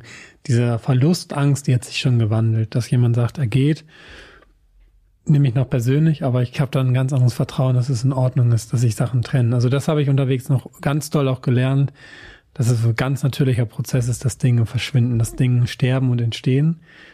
Ich habe auch sehr viel Erfahrung mit dem Tod im Buch beschrieben und das tut einfach sehr, sehr gut, sich damit auseinanderzusetzen. Für mich war es ganz wertvoll, diesen Kreislauf nachempfinden zu können. Nicht nur, ich verstehe das, sondern ich fühle es, es ist in mir drin. Es ist ein, ein Prozess, der sich integriert hat bei mir. Und in Asien war es manchmal der Fall, dass Leute sagten, du, ich, ich biege jetzt hier ab, ich fahre rechts weiter. Und dann war das für mich in Ordnung. Und die beiden Jungs, die brauchte ich ja, die waren ja ein bisschen wie meine Eltern, weil es die ging, war es sehr schwer. Und deswegen fühlen sich Freundschaften für mich jetzt auch leichter an, weil ich merke, ich bin für mich immer allein und kann da eine Brücke machen. Und dann klammer ich mich an nichts mehr fest und dadurch falle ich auch niemanden mehr dann so sehr in den Nacken oder zur Last, sagen wir mal so. Und das ist, glaube ich, ganz wertvoll. Also meine Freundschaften sind ganz anders seit der Reise. Ich bin mein eigener Freund und kann dadurch mit anderen Menschen auch in eine Freundschaft gehen. Ansinn, dann komme ich mal langsam zu meinen letzten drei Fragen. Oh ja. Schön, dass wir ein paar Illusionen heute äh, aufgelöst haben. Freue mich richtig darüber. Was lernst du gerade, was du noch nicht so gut kannst? Zu geben. Also mein, mein, mein Bedürfnis ist gerade selbstloses Geben und da merke ich, das fällt mir gar nicht so leicht. Und ähm, damit einhergehen, vielleicht Sachen einfach nicht so persönlich zu nehmen, weil dann kann ich sie einfach vielleicht auch wieder weggeben. Das ist zum Beispiel, wenn eine Konfliktsituation steht, zu fragen, ja, das stimmt, das war so, was brauchst du jetzt von mir? Ich würde dir dann jetzt sehr gerne geben. Kann ich dir was geben? Und ähm, Oh, das kostet manchmal sehr viel Überwindung. Das versuche ich gerade. Wegen dem Ego. Wegen dem Ego, genau. Wegen dem Herrn Ego, der auch immer mit im Raum sitzt. Ja. Hm. Der will nicht sterben. Der, der Ego, der Ego-Mann will auf jeden Fall nicht sterben. Was möchtest du gewesen sein? Ja, nach dem Tod oder? Also was ich momentan gewesen sein möchte, ist ein Tischler. Also ein richtig ein Mensch, der durch das Handwerk, ich möchte mich gern durchs Handwerk erleben und meine meine kreative Ader durch, durch Holz, durch Maserung, durch, ähm, durch diese Schaffenskraft ausleben und mich damit ähm, verwirklichen. Das ist momentan Impuls. Mm. Und wo wir vorhin von Gemeinschaft sprachen, hätte ich Lust, kein, nicht als Anselm zu sterben, sondern eigentlich als ein Mensch, der ein Teil war von, von einer Bewegung oder von einer, von einem, von einem Wir, von einem Kulturraum. Da hätte ich Lust zu da liegt mein Fokus gerade ein bisschen nach. Was ja dann auch wieder heißt, dass der Herr Ego ähm, auch, auch wieder, der ist eigentlich dann nicht willkommen. Nee, der würde dann ganz von alleine, das, das entsteht wahrscheinlich automatisch ganz leicht, ähm, winken und den vergesse ich dann. Irgendwo liegen gelassen in der Wüste. Und die letzte Frage, ich habe ähm, eine große Plakatwand am Alexanderplatz. Hm. Vorstellungskraft ist gefragt und ich habe ähm, Platz für einen Satz oder ein Wort von dir, was man dort für alle Berliner für eine Woche draufschreiben könnte? Lass dir Zeit. Das passt sehr gut, finde ich. Mhm. Schön.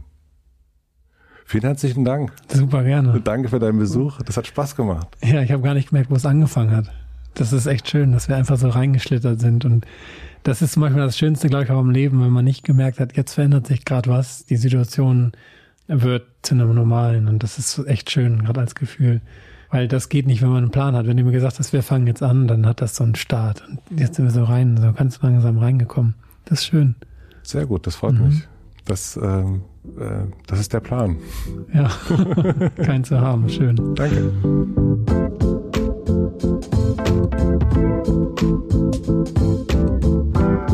Das war Ansem Panke. Vielen, vielen herzlichen Dank fürs Zuhören. Die Offenheit, von der er gesprochen hat, also sich bewusst selbst aufzumachen, das habe ich voll gemerkt während unserer Begegnung. Beim Anhören des Gesprächs habe ich dann auch nochmal festgestellt, dass ich viel, viel mehr gesprochen habe als in anderen Interviews. Und ich bin mir sicher, dass das an seiner Einladung irgendwie zur Kommunikation liegt, also so eine körperliche Einladung. Das ist wirklich abgefahren, finde ich. Ich bin sehr, sehr gespannt, was aus seinem Dorfprojekt wird und ich bin mir sicher, dass der Anderswo Film und jetzt auch das Buch nicht das letzte ist, was wir von Ansem gesehen oder gelesen haben. Ich freue mich auf viel, viel mehr von ihm. Vielen herzlichen Dank für den Support an Katan, an Bookbeat und die Techniker Krankenkasse.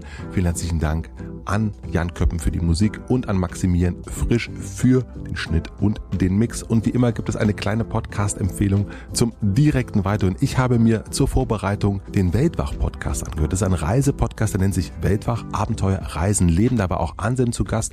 Und wenn man jetzt ein bisschen Reiselust bekommen hat, dann sollte man mal in den Weltwach-Podcast reinhören. Da gibt es sehr, sehr viele Abenteuer zum nachhören. Ich wünsche euch noch einen schönen Tag. Ich freue mich wie immer über Instagram Stories von unterwegs. Wahrscheinlich seid ihr jetzt oft zu Hause, aber vielleicht gibt es ja auch einen kleinen Spaziergang, wo ihr jetzt diese Folge gehört habt. Schickt mir gerne ein Foto auf Instagram, Instagram Stories. Wenn ihr Gästewünsche habt, dann schickt mir die gerne in den Apple Kommentaren. Da gehen sie nicht unter. Wir hören uns hier wieder nächste Woche Mittwoch. Bis dahin, ciao Kakao, euer Matze.